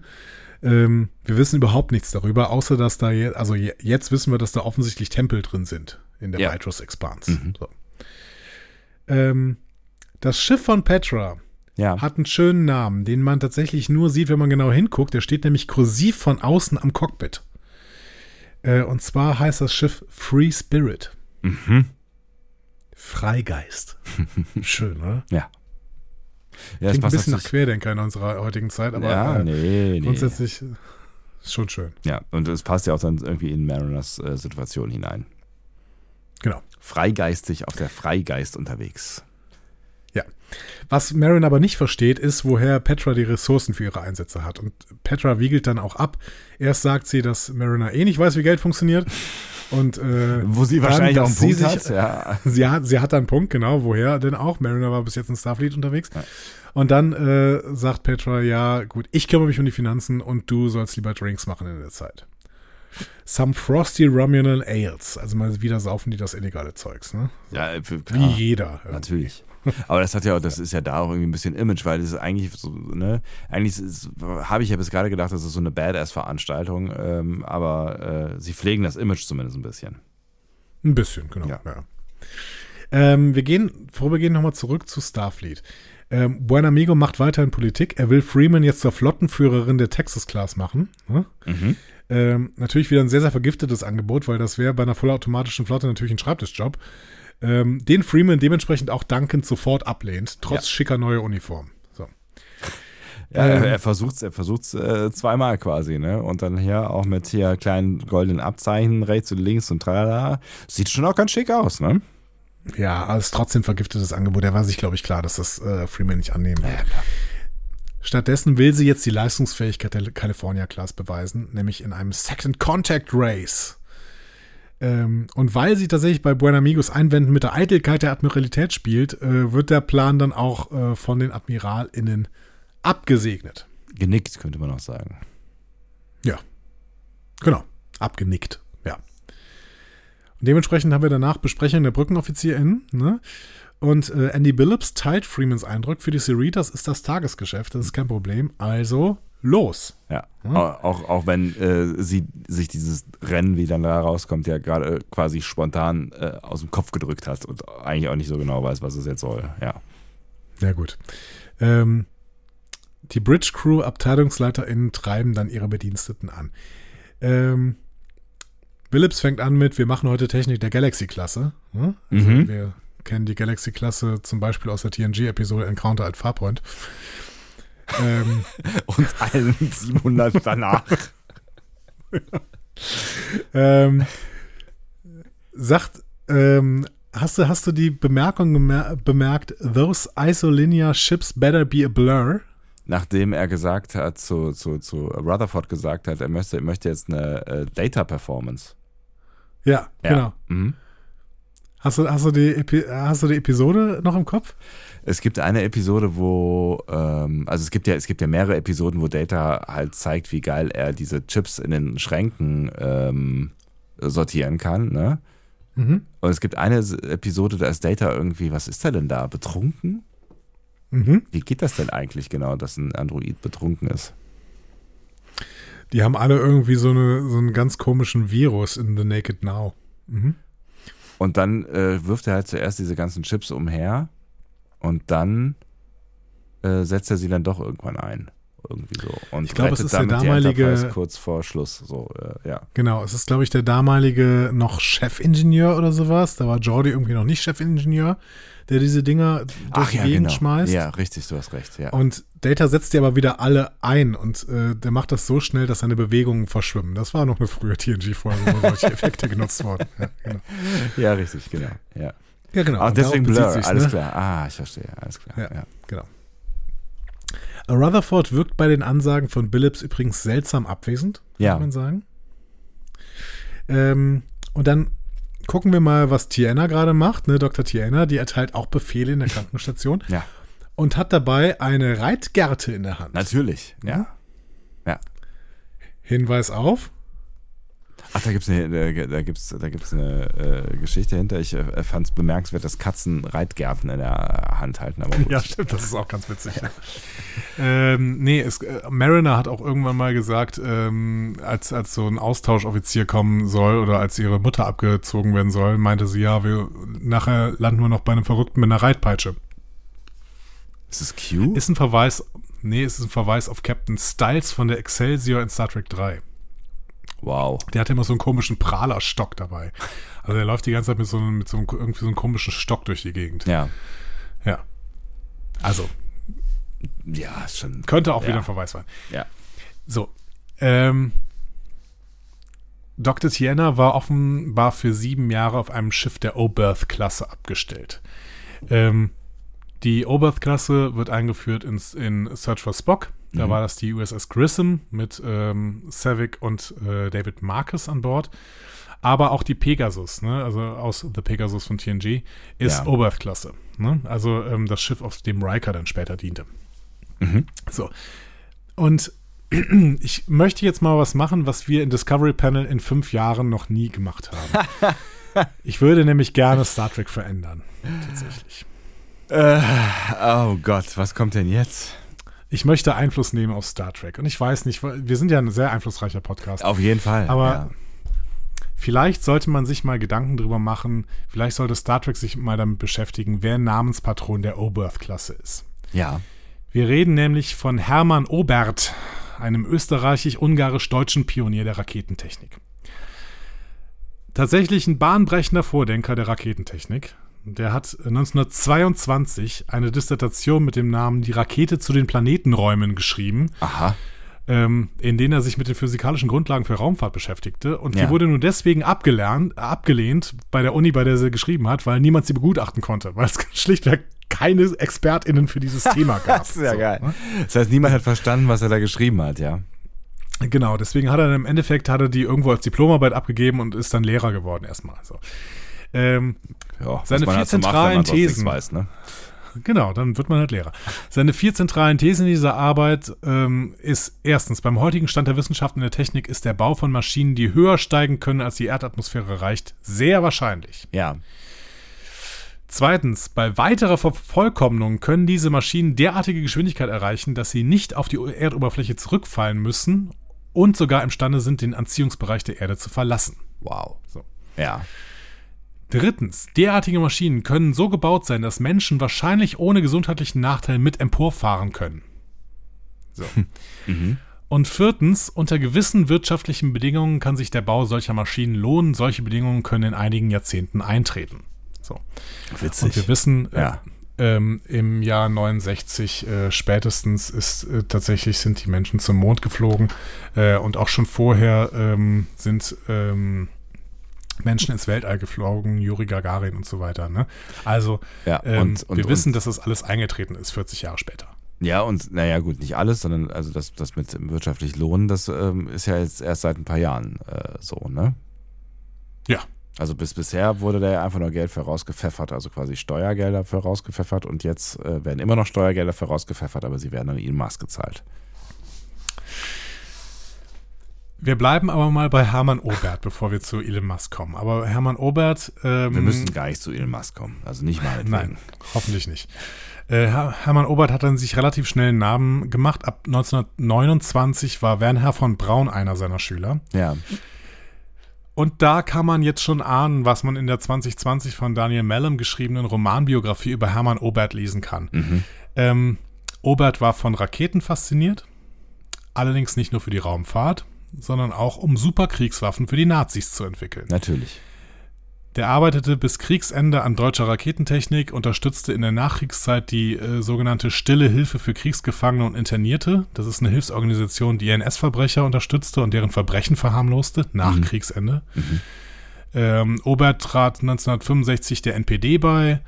Ähm, 1962 hat Obert in einer Dankesrede vor dem Bund der Vertriebenen, ne, wir erinnern uns Erika Steinbach und sowas, Ja, ähm, obwohl die 62 wahrscheinlich. Aber egal. So, ähm, die, der Bund der Vertriebenen hat ihn zum Ehrenmitglied ernannt und dann hat er in der Rede vor dem Bund der Vertriebenen gesagt, ich hatte gehofft, eine Raketenwaffe zu finden, die den Schandvertrag von Versailles hätte zerschlagen können. Das ist mir nicht gelungen. Hm. Ähm, natürlich hat Hermann Obert in der Bundesrepublik noch ordentlich Ehren bekommen. Ne? 1961 hat er in der BRD zu diesem Zeitpunkt natürlich völlig entnazifiziert das Bundesverdienstkreuz bekommen. Echt? Ähm, und 1985, vier Jahre vor seinem Tod, auch noch mit Stern. Ähm, und in der Haupthalle vom Flughafen Tegel hängt ein Reliefporträt. Wahrscheinlich immer noch, denn soweit ich weiß, steht die Haupthalle von Tegel immer noch. Ne? Der Tegel wird ja auch noch genutzt, nur nicht mehr für einen äh, Personenverkehr. Ja, Ich, ne? ja. Das heißt, Hermann Obert hat in der Bundesrepublik ordentlich Ehren bekommen. Bis zu seinem Tod 89 äh, und im Prinzip auch bis heute.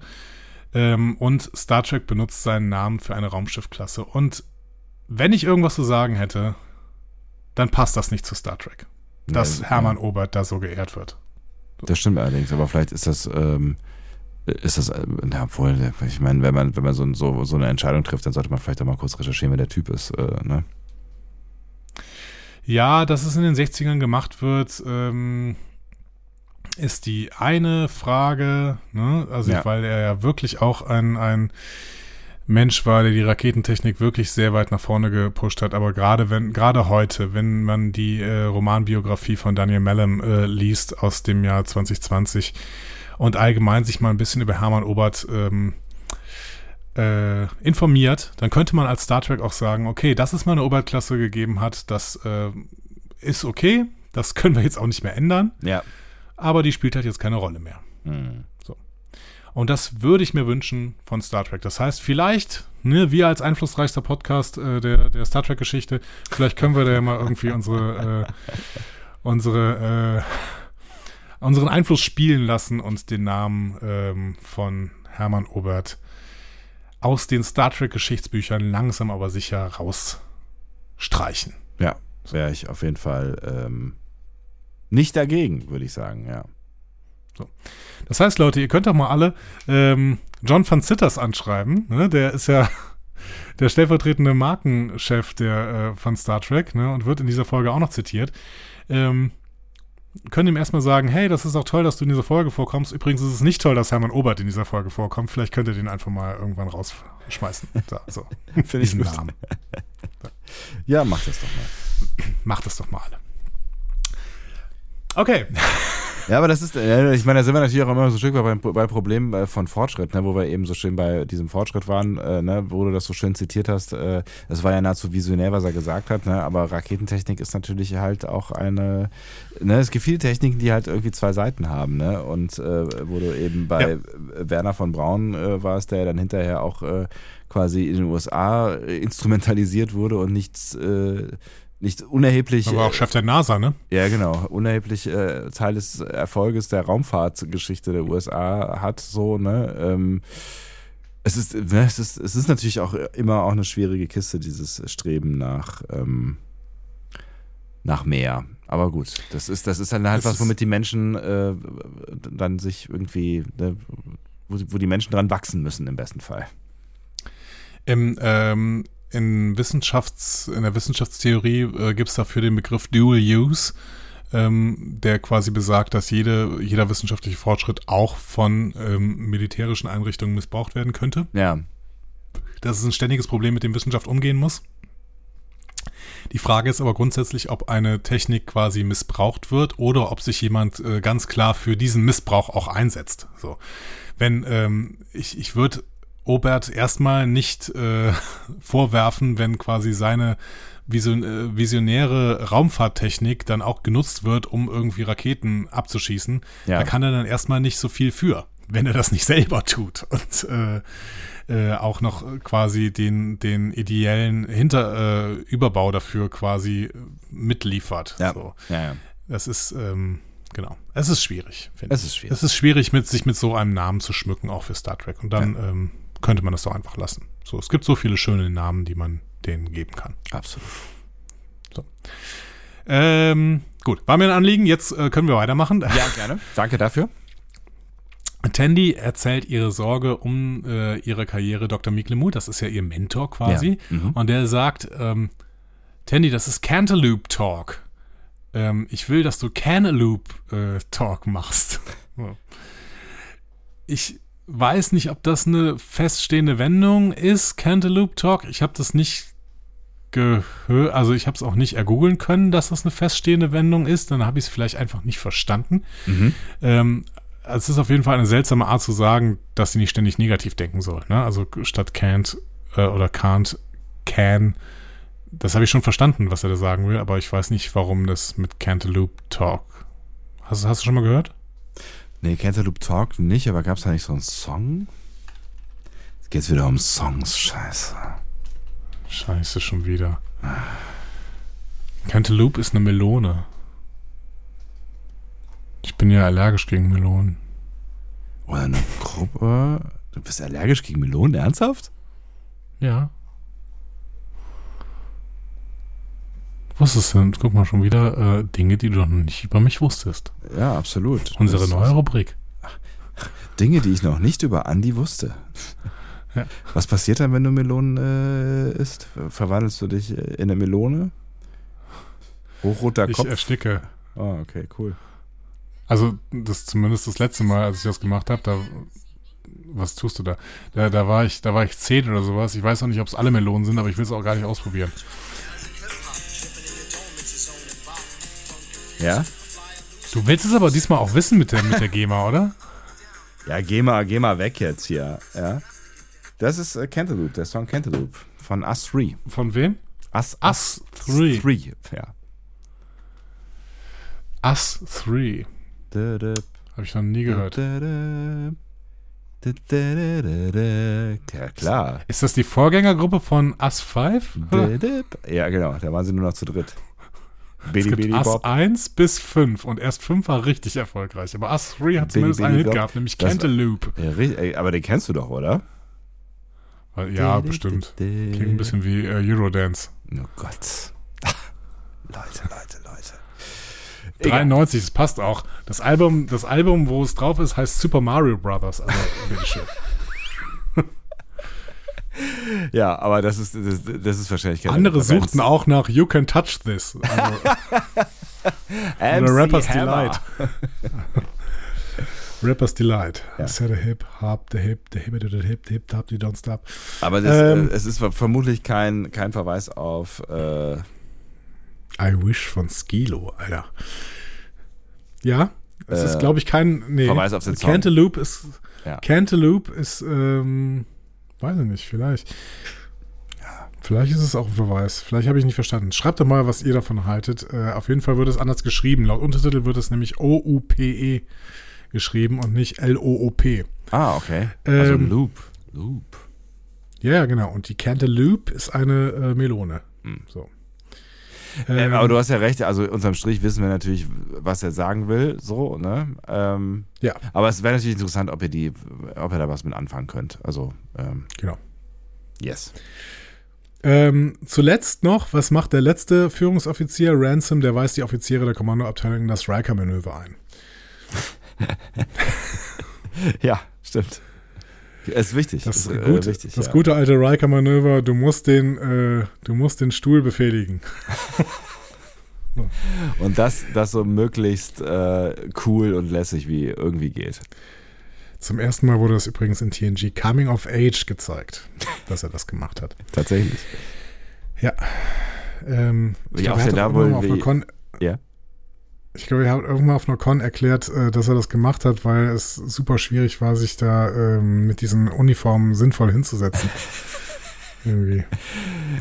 Ja, das, das war ja eh so ein Problem. Ne? Hatten die nicht auch nicht, nicht zwei verschiedene, eine zum Sitzen und eine zum Stehen, weil die zum Stehen, in der konnte man sich nicht setzen, weil die so eng waren. Das und, war, das ja, war die Discovery-Leute. Die Discovery-Leute haben zwei verschiedene. Ja. Eine zum Sitzen, eine zum Stehen. Äh, bei TNG war das nicht so, deswegen mussten die alle irgendwas machen mit ihrer Uniform, damit das irgendwie hinhaut. Also Riker ist immer so auf dem Stuhl gestiegen und es gibt ja auch das Picard-Manöver. Das Picard-Manöver ist ja sich quasi nach Die- dem Aufstehen die Uniform, Uniform runterzuziehen. wieder runterzuziehen. Ja. So. ja. Gut. Ähm, Aber das macht er mit Stil, ja. Ja, auf jeden Fall. Ja. Bäumler versucht währenddessen immer noch seinen Fauxpas gegenüber Shax wieder gut zu machen, der lässt ihn aber erstmal abblitzen. Ja. So. Mit Tränen in den Augen. Again. Genau. Ja. Again. Einfach ein weiches Herz. Und dann Start. Freeman lässt die Cerritos sofort mit Warp Me starten. Buenamigo hingegen lässt die Toledo noch ein wenig warten. Mhm. Er ist sich seiner Sache nämlich sehr sicher und will das Rennen deswegen interessant gestalten. Und raucht dabei Zigarren, ohne das Rauchmelder Das, angehen. ja, laut, laut des Stargazer das schwerste Vergehen, das einem äh, Sternenflottenoffizier begehen kann. Hat ja, Zigarren äh, rauchen? Genau, das hatte Ja. doch äh, Rios, glaube ich, gesagt. Er dürfte nicht, äh, dürfte nicht rauchen, das wäre ein schweres Vergehen für Sternenflottenoffiziere. Deswegen hat er immer nur die, äh, die ähm, Kalte, Zigarre quasi Ja. im Mund, genau. Ja. Ähm, was ist dir bei der USS Alido noch aufgefallen?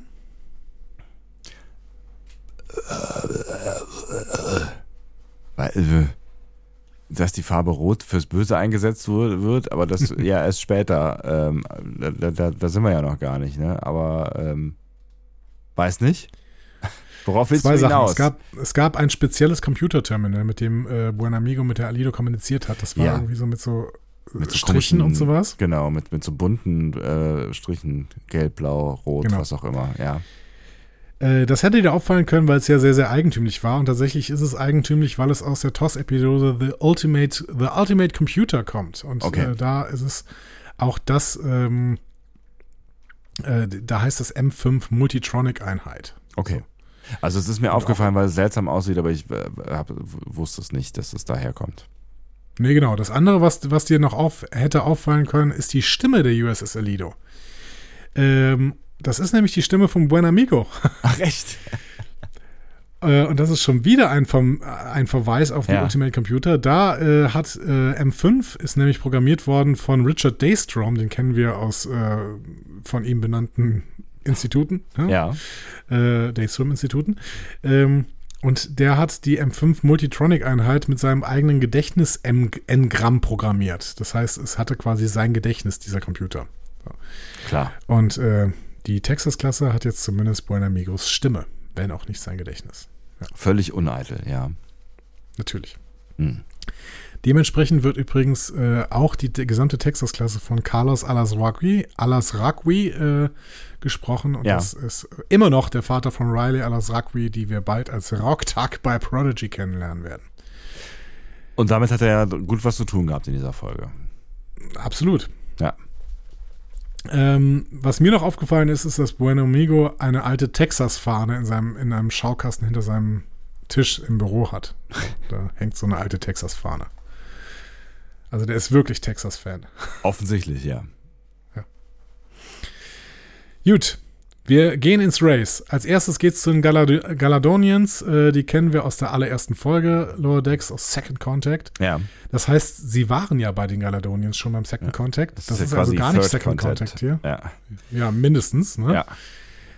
Ähm, und der Plan ist jetzt irgendwie hier ein Update der bestehenden Infrastruktur zu machen, auch irgend so ein neues Ding zu bauen. Ähm, Billups treibt dabei seine IngenieurInnen auch zu Höchstleistungen an. Mhm. Währenddessen kommt die Toledo an. Ähm, und Billups schreit da gerade, Rutherford, werfen Sie mir einen Scanner zu, der wie ein Phasendiskriminator aussieht. ähm, und dann, ähm, also Rutherford ist sehr abgelenkt weiterhin. Immer noch, er ja. studiert den Code der Texas-Class-Schiffe. Ähm, aber er wirft tatsächlich Billups was vor, was zu. Ja. Und das ist tatsächlich ein Ding, was aussieht wie die tragbaren Phasendiskriminator-Armbänder aus Voyagers Folge Deadlock. Okay. Also auch hier wieder ein, ein schöner Verweis auf eine Voyager-Episode. Ähm, die Toledo muss das Ding nicht aufbauen, die beamt ein fertiges Außenpostenmodul auf den Planeten ähm, und äh, damit ist der Rückstand der Toledo auf die Cerritos quasi auch schon aufgeholt. Und Freeman fragt äh, dann sowas wie, die kann, äh, oder sagt er, die können ganze Strukturen äh, beamen oder sowas. Also das scheint offensichtlich was Besonderes zu sein, irgendwie was Großes äh, oder Komplexes ähm, zu beamen. Ja. Also vor allen Dingen haben sie es ja wahrscheinlich vorher nicht auf dem Schiff. Ne? Ja, ja. Aber es war mir nicht bewusst, dass, äh, dass das irgendwie was Besonderes, also dass es irgendwie Größenbeschränkungen oder Komplexitätsbeschränkungen gibt beim, beim Beamen oder beim Herstellen von solchen Sachen. Ich könnte mir vorstellen, dass das jetzt so eine Mischung ist aus ähm, Replikator und Transporter, weil im Endeffekt das Ding war ja zu groß, als dass es einfach so irgendwo auf der ähm, auf der Toledo rumstände. Das heißt, vielleicht wurde das einfach on the fly generiert und gebeamt. So. Ja, okay, das wäre Und das wäre dann was Neues. Technik, ja. Ja.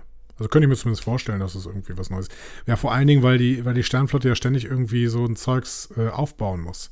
Ja. Ich meine, allgemein, warum brauchen die dann, also wenn es sowas gibt, warum brauchen die überhaupt noch einen Frachtraum? Ja, das, Das ist ja alles Quatsch. Ja, alles Quatsch. ähm, gut. Auch, dass sie, dass die Waren von A nach B transportieren, ist halt auch alles Quatsch. Ja, also ist zumindest bald nicht mehr nötig. Ja. Ähm, Im Sternenflottenhauptquartier beobachtet Admiral Wong das Rennen auf einer eigens produzierten Grafik. Das finde ich auch Ja. ganz schön. Ne? Ja, Das ist eine schöne ne? 2D-Grafik. Ja.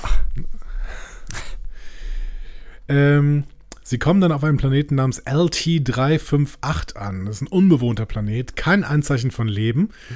Oder doch? Ne? Weil die Cerritos macht da irgendwelche Installationen und als sie fast fertig sind, scannt Tandy plötzlich etwas Seltsames. Vielleicht Lebensform? Muss auf jeden Fall geprüft werden. Ja. Was eine Verzögerung bedeutet, das heißt, die Toledo geht in Führung. Ähm, auch hier wieder, das hatten wir schon mal in Star Trek, dass ähm, plötzlich so ein, so ein Stopp von irgendwas passiert, weil man mögliche Lebenszeichen aufnimmt. Ja. In der äh, Episode Home Soil, war das DS9? Ich glaube ja, ne? Home Soil müsste Home DS9 gewesen sein.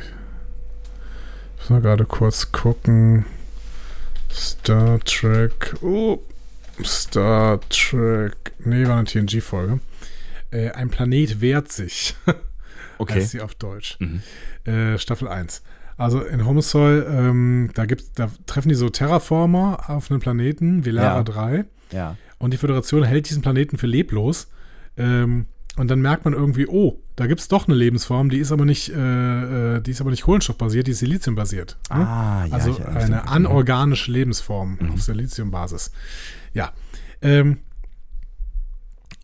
auf jeden Fall stoppen auch wirklich alle sofort, als Tandy das sagt. Ne? Mhm. Und alle sind total verständnisvoll. Ja. Und dann äh, scannt äh, Tiana nochmal mit so einem anderen Gerät. Äh, das hatten wir auch schon gesehen äh, in, in Clues in TNG, wo äh, Crusher das benutzt, um so ein paar Moosproben zu züchten. Ja. Ähm, und Tiana sagt dann, nee, wir haben es jetzt nochmal gecheckt, das sind keine Lebensformen, alles gut, wir können weiter. So. Mhm. Und ich finde es bemerkenswert und großartig, dass keiner Tandy böse für diese Verzögerung ist. Ja, richtig geil. Ne? Fand ich auch richtig gut, ja.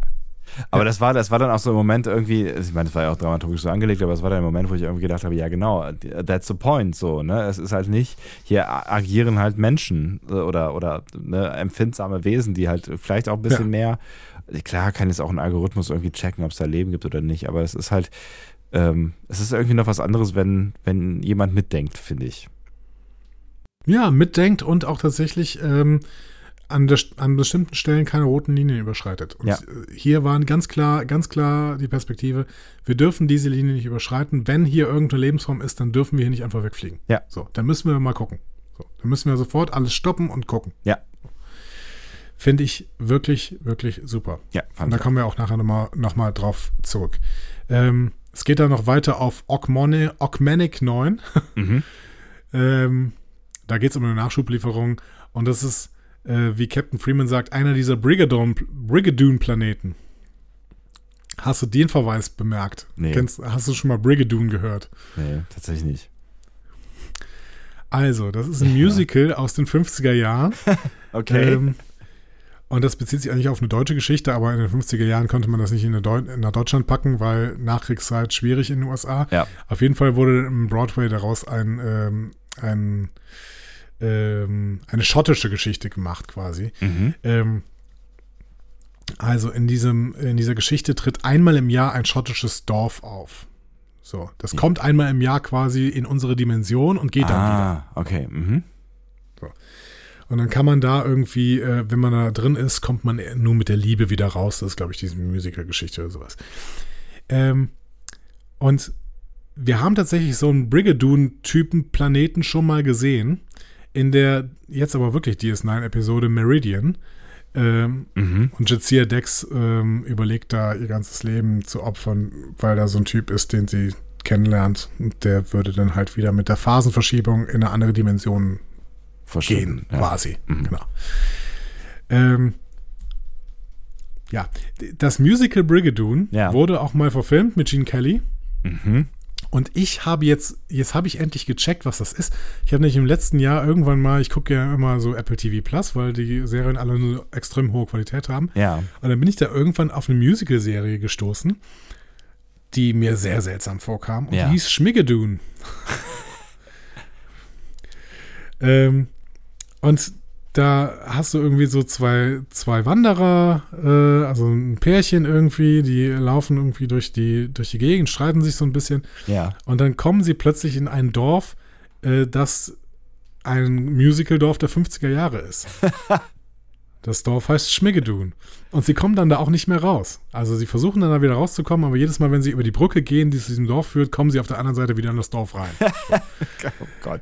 Was für eine Schwachsinn-Story für. Also egal, ja. Also, ich stelle mir immer so einen Pitch vor, weißt du, wo dann irgendwer so diese Story er- erklärt, irgendwelchen wichtigen Menschen, die Geld vergeben und dann, dass da irgendwo so ein Raum sagt, so, ja, ey, das klingt interessant. Lass uns das machen. So, okay, ja. Dann ist es halt eine Musical-Serie und ich mag ja grundsätzlich Musical-Serien. Ich mochte ja auch Glee sehr, sehr gerne. Ja. Ähm, und ähm, die ist sehr, sehr schräg. Also man kann auch nicht so viel am Stück gucken, aber ab und zu mal eine Folge, dann äh, kann, die, kann die schon ganz gute Laune machen, weil die wirklich auch, äh, also es ist einfach gut gelaunte, schöne Serie mit so ein bisschen äh, müden Gags und äh, netter Unterhaltung irgendwie so. Ne? Und das heißt, sie singen Ähm, dann aber auch immer wieder unvermittelt. Natürlich. Ja. Natürlich. Aber, äh, aber so, dass es immer noch einen Beobachter gibt, der die ganze Zeit sagt, warum singst du, Alter? Ernsthaft? Ja, ja diese, diese beiden Wanderer, äh, also sie passt sich relativ schnell an und er sagt die ganze Zeit, Alter, was ist hier los? Warum Ja. singt ihr? Hör auf, hör auf. So. Ähm, Geil. Ja, sehr schräge Serie. Und es wird eine zweite Staffel geben, die dann aber nicht mehr in den fiktiven 50er spielt, sondern in den 70ern. Klar. Die Staffel trägt den Untertitel Schmikago. Ne, weil dann geht es halt um eine andere Epoche von Musicals. Ja. Okay, cool. Ja. Ja. So, warum heißt jetzt Augmanic 9 Brigadoon Planet? Weil er nur einmal im Jahr in die Phase kommt, dass er zu sehen ist. Ähm, und wir Das sehen auch sehr zwei kurz, Bewohner. ja.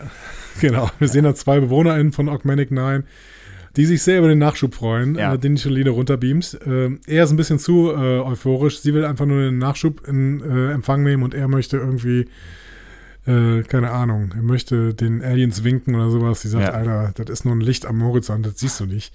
Naja. Ähm, auf jeden Fall gerät der Planet relativ wieder, schnell wieder außer Phase und zwar äh, bevor die Cerritos ankommen. Das heißt, die Cerritos kommt zu spät und verliert damit das Rennen. Dö, dö. Diabolisches Lachen von Buenamigo. und wir wissen, er ist ein echter Admiral. Mhm. Wenig später sitzen unsere Brückenoffizierin unsere, und unsere Ensigns in der Bar, sind frustriert und können auch noch nicht mal richtig saufen, weil es nur Hinterruhe gibt. äh, Ja, hast du Scheiße am Schuh, hast du Scheiße am Schuh. Tandy hadert mit ihrem Scan, ne, dass sie sagt, ja, hätte ich das mal nicht gemacht, dann hätten wir hier mit, äh, so, hätten wir nicht die Verzögerung gehabt und sowas, ne? Und Bäumler bestärkt sie dann auch nochmal, ne? Der Scan ist wichtig, erste Direktive und so, wenn wir das aufgeben, dann können wir auch komplett aufgeben. Ja. Ja. So. Auch eine schöne Nummer. ne? Absolut, ziemlich nice. Also es ist, ne, sie kriegt wirklich das, die volle Rückendeckung. Genau. Und Tandy fragt sich ja, warum hat die Toledo denn nicht gestoppt?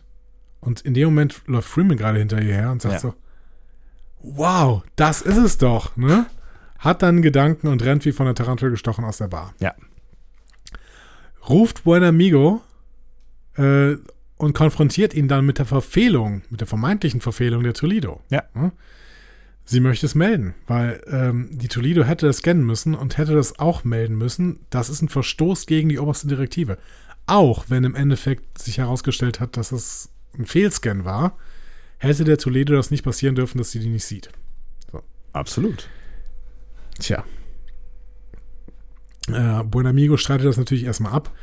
Äh, dann gucken wir aber nochmal zu Rutherford, denn der merkt endlich, woher er den Code kennt. Es ist nämlich sein eigener Code. Beziehungsweise der von Red Rutherford. Geklaut von denjenigen, die ihm sein Implantat eingesetzt haben und damit seine Erinnerung gelöscht haben. Und damit ist jetzt klar, wer der mysteriöse Commander im Hintergrund war. Es war nämlich Buenamigo. Crazy. Mal ebenso kurz, völlig unvermittelt wird man dieses Ding hier aufgelöst. Ja. Sehr, sehr gut äh, über mehrere Staffeln vorbereitet, Ja. dieses Staffelfinale. Und jetzt haben wir die Auflösung.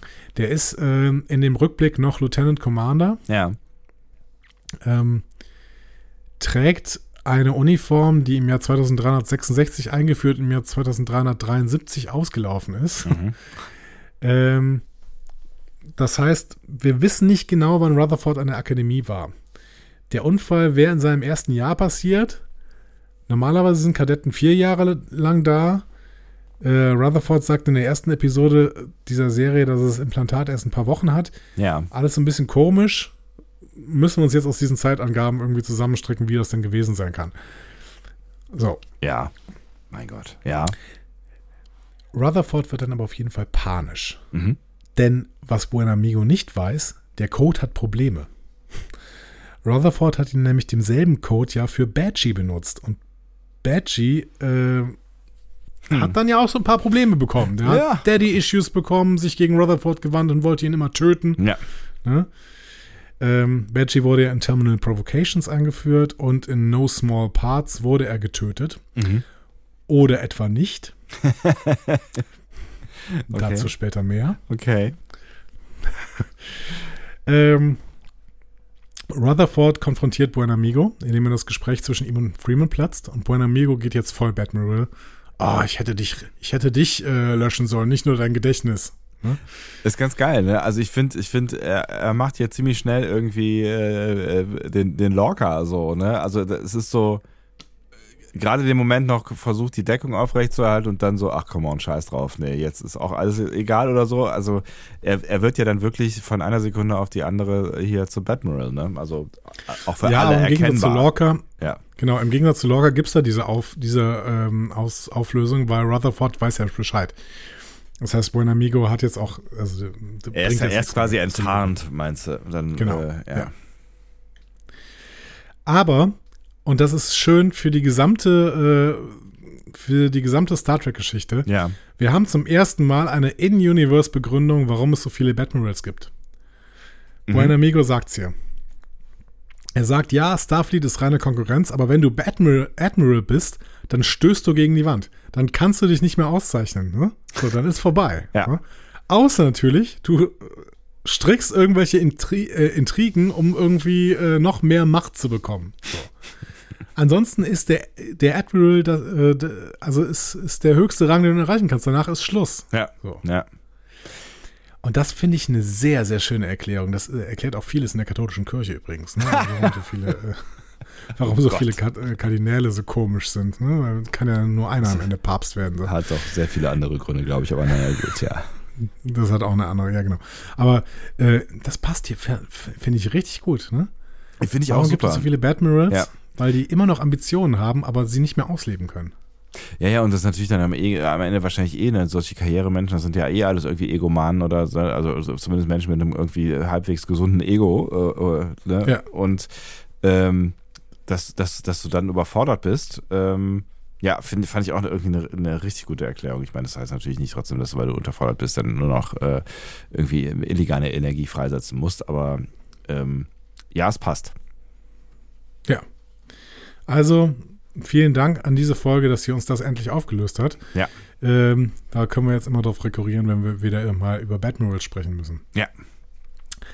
Ähm, ja, Buen Amigo verrät jetzt hier äh, James Bond-Bösewicht mäßig seinen gesamten Plan. Ne? Ja. Er hat äh, Freeman in Hear All, Trust Nothing dazu gebracht, bei Verhandlungen mit den Karama zu scheitern. Er wusste, dass äh, Brecker von den Breen äh, infiltriert worden ist. Ähm, und er begründet das übrigens alles mit dem vulkanischen Utilitarismus. Mal wieder. Ne? Ja, ja. The good of the many. Ne? Das, Und- äh, ja, ja, aber äh, ich meine, aus seiner Perspektive ähm, äh, vielleicht sogar durch die Vulkanier indoktriniert nachvollziehbar. Ja, und ich möchte genau, also du weißt, ich muss an dieser Stelle mal wieder sagen, wenn man bei der Logik des vulkanischen Utilitarismus bleibt und die Texas Class tatsächlich funktionieren würde, dann hätte er mit dieser Ethik ja einen Punkt. Ja, ja. Ne, selbst wenn die Cerritos zerstört worden wäre, der Zweck heiligt die Mittel quasi, ne? Ja. weil the, the greater good ist dann immer noch irgendwie äh, begeben. Wenn die Texas Class funktionieren würde. Tut sie nicht im Endeffekt, aber. Dann ist, ähm, dann ist gut. schwierig, genau, aber wenn sie funktionieren würde, dann würde sie wahrscheinlich ja auch äh, äh, Hunderte, Tausende, was weiß ich, von Menschenleben äh, über Jahrzehnte, Jahrhunderte äh, retten. Genau. Was uns einmal mehr zeigt, wie äh, bescheuert diese Ethik eigentlich ist. Ja. ähm, ach, ich liebe es. Das ist ein ewiges, ewiger roter Faden in unserem Podcast. Meine, meine äh, implizite Zerstörung des vulkanischen Utilitarismus. ähm, Nur, dass die Vulkanierinnen und Vulkanier nicht interessiert. ja, aber, aber Star Trek-Fans, die immer wieder äh, den vulkanischen Utilitarismus zitieren, so, weil er ja in Wrath of Khan genannt wird. Mhm. Ähm, Freeman versucht ihn übrigens noch ein bisschen zu retten. Sie sagt noch, sie sind keiner dieser bösen Admirale, die nichts Gutes im Schilde führen. Ja. Ne? Ja, Äh, Vielleicht doch, doch. Ja. ist er. Ja. So. Äh, denn Buenamigo will jetzt die Toledo, äh, die Cerritos zerschießen lassen, Ja. ne, weil keine Zeugen. Und die Geschichte, mit der er es begründen wird, sagt er, ist, dass die Cerritos die Alido angegriffen hätte aus Frust, weil sie das äh, Ren Rennen verloren hat. Super Geschichte, ja. Spitze, ja. ja. Vor allem habe ich dann auch irgendwie gedacht, so, also auch als er dann hier so, die, ne, wie du gerade gesagt hast, James Bond bösewicht-mäßig irgendwie äh, alles so erzählt hat, ne, über eine äh, ne offene Kommunikationsleitung, ich meine, wo wir jetzt schon äh, Vorratsdatenspeicherung haben, wird so ein Gespräch nicht irgendwo auf einem zentralen Server mitgeschnitten? Ja, du weißt immer nicht, wie offen diese äh, Kommunikation ist. Hm. In Post-Privacy Star Trek wahrscheinlich sehr offen, aber Ja. ähm, vielleicht haben sie auch ein Privatgespräch geführt. Wer Ähm, weiß, ja. Damit die Toledo äh, jetzt eigenmächtig handeln kann bei der Zerstörung des Cerritos, schaltet er sie auf vollautomatischen Modus. Problem, danach nimmt sie keine Befehle mehr vom Buenamigo äh, an. Sie geht jetzt nämlich auf Badgie-Modus. Ne? Hat er also vorher noch nicht getestet, offensichtlich. Offensichtlich. Ne? Die Alido nennt Buenamigo dann auch Vater, genau wie Mhm. Badgie Rutherford Vater genannt wird. Ja. Und äh, sagt, ich werde dein Herz in einem Feuer verbrennen. I will burn your heart in a fire. Äh, Badgie hat Rutherford und Tandy genau das gesagt, äh, als er sie umbringen wollte. Ups. Ja, aber Badgie hat es nicht geschafft. Die Alido aber schon. Mhm. Sie tötet Buenamigo, äh, indem ähm, sie direkt vor dem Fenster auf sein Büro schießt. Und es sieht so aus wie zwei Szenen, die wir in Star Trek schon gesehen haben, nämlich einerseits der Attentatsversuch äh, der Trape auf die Sektenführer der Kazon in Voyager Alliances, aber vielleicht noch ein bisschen äh, prominenter äh, der Angriff von Benedict Cumbercan Star- auf Star das Trek 1, ne? Sternenflottenkommando in, in Into Darkness. Ah, nicht eins, Star Trek genau. 2. Ja, zwei, ja. Genau. Ja. Ähm, da sieht es genauso aus. Und man sieht tatsächlich in einer ganz kurzen Szene auch, wie sich Buenamigo dann von innen her auflöst. Das sieht so ein bisschen aus wie in Conspiracy, als die äh, Admiräle da erschossen werden, weil sie ja von diesen, Glibber, Ähm. fiesen Wurmentwesen. genau, von den Wurmdingern da kaputt gemacht worden sind. Ja.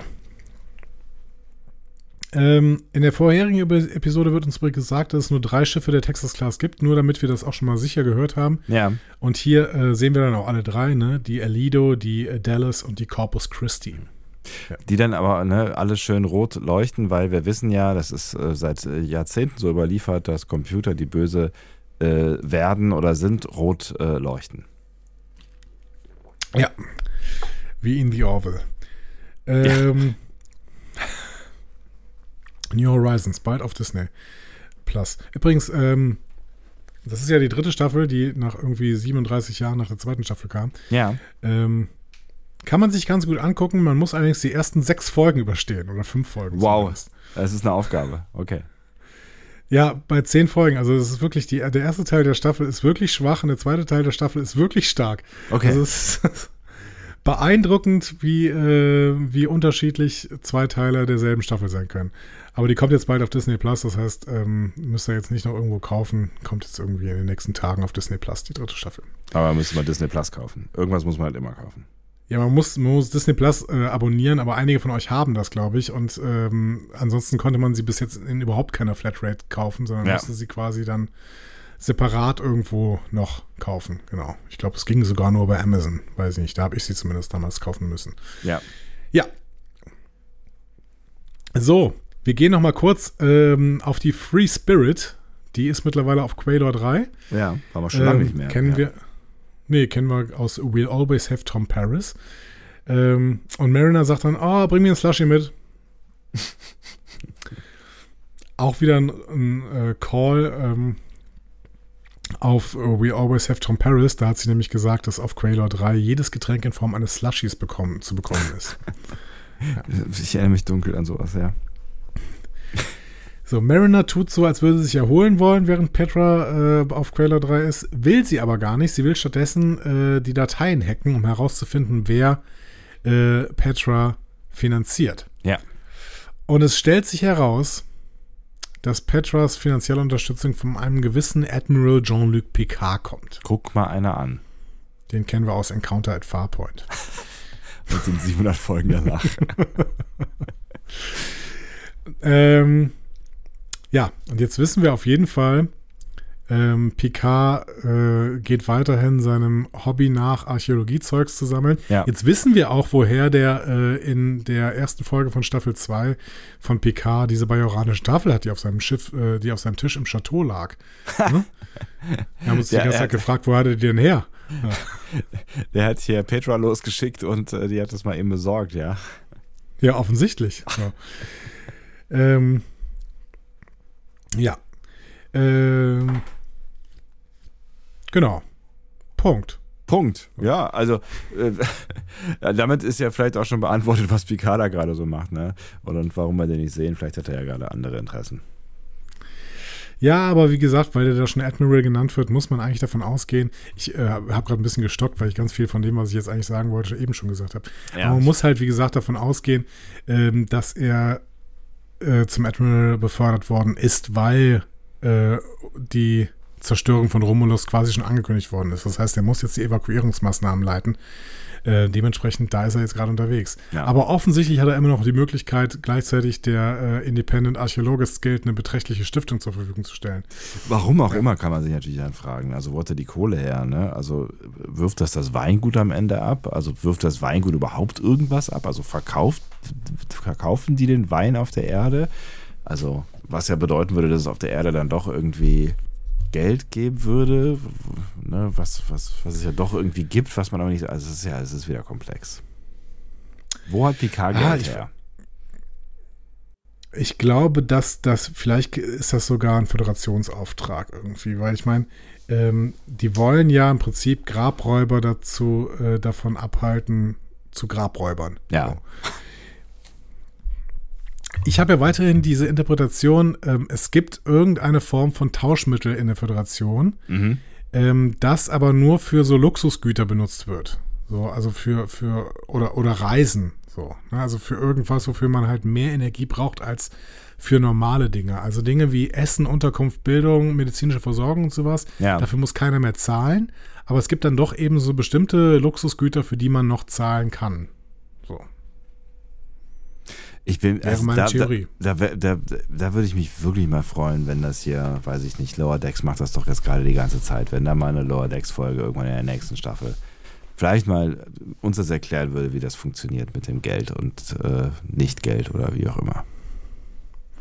Ja, sie müssen sich halt irgendwann ein Konzept überlegen, was funktioniert, Ja, ist, bevor sie uns das erzählen können. ja I know, das ist äh, keine einfache Aufgabe. Also es wird Gründe haben, warum das äh, die ganze Zeit so im Wagen gehalten wird. Äh, dann sagt Petra noch äh, zu Picard, dieser Typ liebt Mumien noch mehr als du. Ist das eine Beleidigung von Beverly Crusher? Entschuldigung. Also, Mariner, Mariner hat äh, gehofft, dass die ähm, Romulaner oder ein Sindhi Cabal, äh, nee, Cabal, halt, dann wird es ausgesprochen, ähm, Petra finanzieren würden. Ähm, die Erwähnung Cindy Cabal finde ich verwirrend. Ja. Ähm, denn in Enterprise gibt es ein, eine Gruppe, die heißt Cabal. Und es gibt auch einen Befehlshaber der Cabal. Also die Gruppe, das sind so ein paar Suliban, die im temporalen Kalten Krieg auftreten. ja. Und der Befehlshaber der Cabal ist aber kein Suliban, sondern irgendwie so ein, äh, so ein Future Guy, der irgendwie so äh, den immer Befehle aus, der, aus dem 29. Jahrhundert mitteilt. So. Also der immer so verschwommen da zu sehen ist. So. Ähm, eigentlich sind aber in dieser Gruppe, wenn ich mich richtig erinnere, keine Sindhi drin. Oder ist jetzt hier Kabal als englisches Wort für Kabale gemeint, also quasi sowas wie Verschwörung, ne? wenn wir uns irgendwie an, an was war das, Schiller erinnern? Kabale und Liebe? Ja. ja. Habe ich nicht ganz verstanden. Sindhi Kabal. Ich auch nicht, aber ich habe es auch gar nicht verstanden, deswegen ich, bin ich bis zum Verstehen des nicht Verstandenen gar nicht gekommen. Naja, vielleicht hat da jemand von euch noch eine Erklärung. Vielleicht habe ich auch irgendwas in Enterprise falsch in Erinnerung und es war in diesem Cabal-System waren doch Sindhi drin. Ähm, so, und warum hatte Mariner gehofft, dass das ganze Ding illegal ist? Weil sie, so gibt sie dann selbst zu, einen Grund gesucht hat, zur Sternflotte zurückzukehren. Denn die Sternflotte sei wirklich wichtig. So, ne? Und es ist nicht so wie bei der ähm, Independent Archaeologists Guild, wie viele alte braune Töpfe brauchen wir wirklich? Ne? So. Ja, es ist eine Frage, die man stellen kann, aber es ist natürlich, hat auch wieder was mit Forschung zu tun und so, ne? Ja. Ja, man kann es noch verstehen, dass sie das mit diesen alten braunen Töpfen tatsächlich nicht mehr so richtig äh, gerne mag, weil wenn ihre Mutter alle drei Wochen irgendwie äh, eine Darcy-Maske aufsetzt und dann die, die Cerritos in einen alten braunen Topf verwandelt, dann hast du wahrscheinlich irgendwann keinen Bock mehr auf alte braune Töpfe. So. Ja, das wiederum kann ich verstehen, ja. Ja. Ähm, Petra sagt dann, ja, sei mal glücklich, dass du nicht auf deinem alten Schiff bist, denen geht es nämlich gerade relativ schlecht. Und Mariner so, was meinst du? Ja, hast du nicht die Nachrichten geguckt? Und dann zeigen, schalten sie Nachrichten an und tatsächlich sieht man Douglas Station, wie sie gerade von ähm, mehreren Schiffen zerstört wird. Ups. Und die Cerritos sitzt davor und kann nur noch darauf warten, dass es auch der Cerritos bald passieren wird. Ähm, und das hält Mariner natürlich überhaupt nicht aus. Ne? Sie will sofort helfen, startet die Free Spirit und Petra sagt nein, das ist ein Selbstmordkommando ja. und will sie sogar mit Waffenge Waffengewalt davon abhalten, äh, zu starten. Aber Mariner überzeugt sie, sagt, nein, wir müssen helfen, das sind meine Freunde, wir müssen jetzt losfliegen. Also gibt Petra auch nach. Ähm, und ich würde mich freuen, wenn wir Petra Aberdeen auch irgendwann wiedersehen. Naja, immerhin war es ja mal Starfleet, man könnte sie auch wieder reintegrieren. Ja, wir werden sehen, ob sie das überhaupt will. Ne? So. Ja, ja, klar. Aber ne, irgendwie scheint sie ja ähm, doch so ein bisschen angesprochen zu sein von dem, was äh, Mariner dann über Starfleet ähm, sagt. Oder zumindest akzeptiert sie es ähm, am Ende, dass sie in dem Fall helfen muss, was aber halt, ne, was ja halt auch klar ist, dass Mariner in dem Fall helfen muss, so, ne? Oder ist sie nur angesprochen von Mariner? Auch das ist möglich. Also ich fand, das war schon ein schönes Paar, die beiden, oder? Aber was mit Jennifer? Jennifer hat's verkackt. Was mit zweiten Chancen, Freunde? Nee. Ich bin Team, Team Patriner. Ich bin auf jeden Fall Team äh, zweite Chancen. Marin, also. Marindier. Marindine, so rum. Also, ja. Nee, du nicht? Ja. Nee, also ich, ich wäre ich, ich wär auf jeden Fall für, also was auch immer nachher passiert, äh, ich wäre auf jeden Fall. Team Marin Schran. ich ich wäre auf jeden Fall für einen Kommunikationsversuch, äh, was auch immer dabei äh, rumkommt. Also ich, will, ich, ich möchte zumindest eine Aussprache sehen zwischen äh, den beiden, weil alles andere ist irgendwie beiden gegenüber unfair, finde ich. Ja, Aussprache mit dem Ergebnis, dass Jennifer so viel äh, Scherben hinterlassen hat, dass Mariner ihr nie mehr vertrauen kann. Fände ich gut. Nehme ich. Und dann kommt Petra Aberdeen für die ewige Liebe auf die Cerritos. Wir werden sehen, sage ich jetzt mal. Ich fange schon mal an mit Fanfiction. Ähm, so, äh, auf Douglas Station spitzt sich die Lage zu. Äh, dann plötzlich erscheint die USS Van Zitters zur Hilfe. zur Hilfe. Ja. Ähm, Discovery-Hörer, äh, Discovery-Panel-HörerInnen wissen äh, seit geraumer Zeit, dass John Van Zitters ein wichtiger Mensch in der Markenentwicklung von Star Trek ist, nämlich der Vizepräsident der Markenentwicklung. Und er hat jetzt sein eigenes Schiff, die USS Van Zitters NCC 72504. Ähm, Er arbeitet übrigens seit 2003 an Projekten im Zusammenhang mit Star Trek, das heißt im Prinzip Krass. sogar in Enterprise-Zeiten noch. John Van Sitters äh, ist wirklich, wirklich mittlerweile ein Star Trek-Veteran, seit 20 Jahren quasi im Franchise. Also da hat er sich das Schiff schon auch verdient. Ja. Würde ich auch sagen. Ja. Und die Van Sitters ist auch noch ein Raumschiff der Sovereign-Klasse. Haben wir zum ersten Mal in First Contact gesehen. Mhm. Hieß da Enterprise E. Ähm, und wir haben vorletzte Woche erst ein Sovereign-Class-Schiff gesehen. Erinnerst du dich daran noch? Ich erinnere mich, dass wir es gesehen haben. Also da erinnerte ich mich auch äh, gleich an die, äh, da, daran, dass wir darüber gesprochen haben. Ähm, ich weiß auch gar, gar nicht mehr genau, warum, also wo es herkam. Das war die Wayfarer von Bucephalus Dagger. Ach ja, also genau. ein fiktives Schiff. Ja, richtig, so war das. Ja, genau. So, die Van Sitters gerät sofort heftig unter Beschuss, äh, nimmt damit aber auch Douglas Station kurzfristig aus der Schusslinie. Freeman weiß jetzt, ja, dann gibt es jetzt den Moment, in dem ich etwas tun kann. Und sie ruft die Texas-Class-Schiffe und stellt ihnen Rutherford vor. Also gesagt, guck mal, hier ist der Daddy. Ne? Und ähm, sofort kicken auch wieder die Daddy-Issues, also machen die Schiffe nun Jagd auf die Cerritos.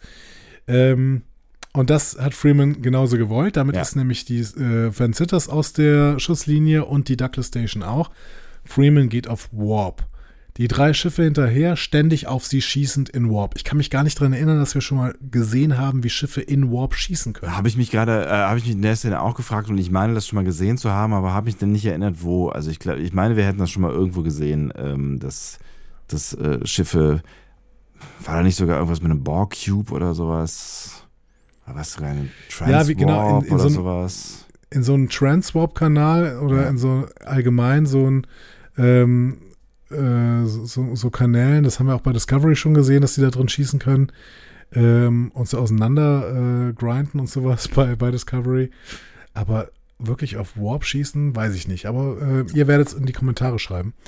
Ähm, Freeman spornt Engineering dann an, mehr Power rauszuholen. Das macht Billups dann auch. Die Cerritos fällt bei dem Flug allerdings fast auseinander. Auch so ein Äh, Klassiker. bekommt- ne? Ja. Genau. Sie bekommt einen kleinen Vorsprung und Freeman will dann Vorschläge von ihrer Crew. Auch hier im besten Discovery-Style. Ne? Ja. Ähm, erster Vorschlag von Shax: Eject the Warp Core, sagt er immer. Sagt er immer, ja. Ähm, Ransom, raus aus Warp und Überraschungsattacke. Mhm. Ähm, darauf kontert Freeman, AI doesn't get surprised. So. äh, was stimmt. So. Ja. Ähm, Mick Lemieux sagt, können wir uns jetzt mit der Titan treffen? Ne? Er Mhm. denkt dann an No Small Parts, da hat die Titan ja quasi den Tag gerettet. Ja. Ähm, er ignoriert aber offensichtlich, äh, dass die Van Sitters quasi schon den Titan-Auftritt hatte und der das nicht so gut bekommen ist. Ja. So. Ähm, dann Barnes, unsere Trill, ähm, Helms Woman, Ja. sagt man das so, weiß ich nicht, ähm, schlägt vor, lass uns den Hauptdeflektor modifizieren und als riesige Waffe nutzen. Mhm. Ist meiner Meinung nach zweimal passiert, nämlich in Voyager Scorpion Teil 2 und in Enterprise in äh, Zero Hour. Ähm, also funktioniert auch, eine gute Ja. Idee, dauert aber länger. Ja. Ähm, das heißt, äh, keine schnelle Lösung. Mhm. Ähm, dann hat Freeman noch eine Bemerkung, da wusste ich nicht mehr, auf was es ab, eine Anspielung ist. Das müsst ihr auch mal in die Kommentare schreiben. Lasst uns die AI in eine Logikspirale bringen und darin fangen. Ja. Hat mich spontan daran erinnert, wie Michael Burnham den Bordcomputer der Shenzhou mit einer Logikfalle dazu bringt, sie in Battle at the Binary Stars freizulassen. Ähm, Und es gibt ja ne, die dann immer erwähnte Folge mit dieser ähm, intelligenten Bombe. In, wo war es denn? War es DS9? weiß ich nicht. Ähm, die, die irgendwie eine, eine Welt zerstören würde, aber ähm, so, so äh, ähm, äh, Odyssey im Weltall mäßig dann äh, argumentativ zerlegt wird von irgendwem. Aber ich weiß gar nicht mehr. Das klingt aber sehr nach TOS. Nee, nee, das ist, äh, das ist, was, würde ich mich an irgendwas erinnern, was in TOS passiert. Das ist, ähm, das ist in TNG oder DS9. Dann würde ich eher tippen TNG. Also ich habe, wie gesagt, gesucht. Ich habe da keine Bemerkung mehr gefunden. Wie gesagt, ein bisschen Battle of the Binary Stars, aber das passt nur so halb. Ja, Ihr werdet es schreiben, wenn, äh, vielleicht wisst ihr, an welche äh, Folge sich Sebastian gerade erinnert. So. Ähm, bringt eh nichts, denn Rutherford hat die Schiffe gegen Paradoxien geschützt programmiert.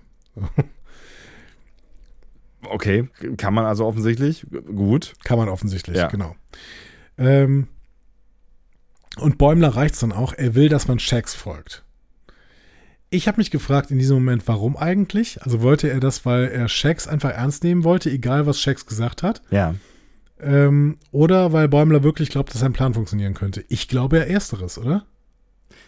Warte kurz, ich glaube, ich habe die Folge gefunden. Ich bin sofort wieder bei dir. Es ist wahnsinnig spannend. Ich habe schon gemerkt, dass du suchst.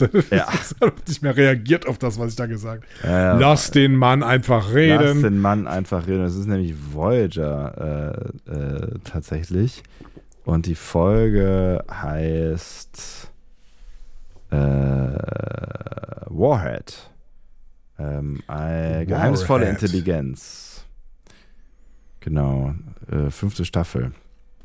Äh, und Belana ist es, die äh, mit der, mit der, ähm, äh, mit dieser Sonde dann interagiert und versucht sie davon abzubringen, das zu tun, was sie tun soll. Oder wo, wo sie, weiß ich nicht, vor Millionen von Jahren so programmiert wurde oder sowas. Ich weiß nicht mehr genau, wie es ist. Ich könnte es jetzt lesen, aber ihr wisst es eh besser. Wenn ich doch mal eine Zeit hätte, um, um so einen Rewatch von Voyager zu machen, das würde sich echt lohnen bei mir. Voyager ist äh, toll. Also wirklich. Das ist, Voyager ist toll. Ja, ich müsste den Rewatch machen, damit ich wirklich auch nochmal in solche Folgen reinkomme. Den habe ich mir überhaupt nicht mehr am Schirm. Warhead. Keine Ahnung.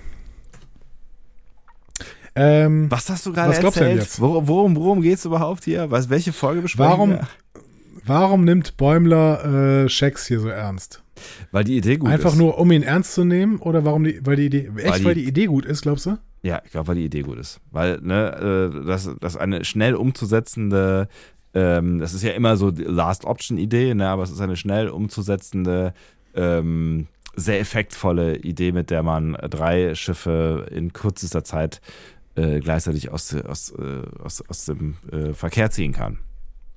Okay, für mich wirkt es wirklich so, als hätte Shax alles sagen können und Bäumler hätte auf jeden Fall gesagt, ja, hört Shax zu. Aber Weil in Shax so einer Situation, das wollte. ist ja, das ist ja hier äh, spitz auf Knopf, möchte ich sagen, ähm, macht doch nicht Bäumler irgendwas, um, ähm, um Checks zu gefallen. Also da geht es doch gerade um alles. Ja, aber Shax hat ja selber keine Ahnung, warum er das vorschlägt. Das ist wie bei, wie bei Worf. Lass ein Quantentorpedo hinschicken. Ja, ist ja egal, ob Checks das checkt, äh, ob das gerade eine gute Idee ist oder nicht. Es reicht ja, dass Bäumler es checkt. Und Freeman dann auch. äh, tut sie.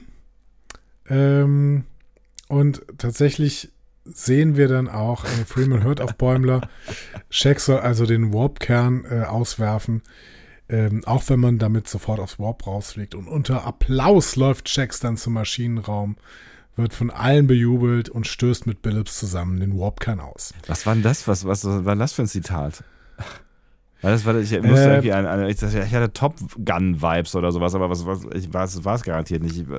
Gibt's da irgendwas? Sah ein bisschen aus wie die Verabschiedung von Neelix in der letzten Staffel Voyager, glaube ich, Mhm. weil da geht er auch durch so ein ganzes Schiff und alle jubeln ihm zu. Aber ansonsten weiß ich nicht. Ich dachte, das wäre vielleicht irgendein, Actionfilm, irgendein Actionfilm, der hier zitiert wird, weil das ja so Jeder Actionfilm ja. der 90er. So. Ja, genau. Ja, das ist eine Ähm, Schwachsinnsszene, aber sie hat mich sehr unterhalten. Also, ähm, Shax äh, wirft den Warpkern aus. Das ist tatsächlich auch in Star Trek schon natürlich schon mal ein paar Mal passiert. Ja. In That Hope Is You Part 2 ne, äh, wirft die Discovery den Warpkern aus, um die Viridian zu zerstören. Ja. Ähm, also das Schiff von der, oh, wie hieß sie denn noch? Die, ähm, die Orion-Frau. Ähm, ja. Ist ein, ist ein Ähm. sehr, ein sehr, sehr klarer Name eigentlich. Sehr klarer Name. Sehr klar, den wir tausendmal gehört haben. Ja. Jetzt googelst du auch noch. Lass mich das mein Gehirn doch hinkriegen. Ja, mach mal. Ich, ähm, ich kann es dir dann bestätigen, wenn du es gesagt hast. Äh, aber es dauert wahrscheinlich noch.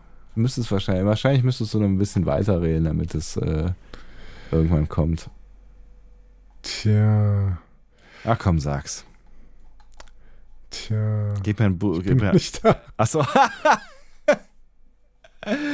oh, es ist bitter. Oh, es ist bitter. Es ist, es ist leider, es ist leider wirklich ähm, zu viel in dieser Folge. Moment. Ah, hier sind die DarstellerInnen. Ähm, Discovery, Computer, einer, Motion, Stand, Stand-ins, What? Keine Ahnung. Ähm, äh, ach, komm schon.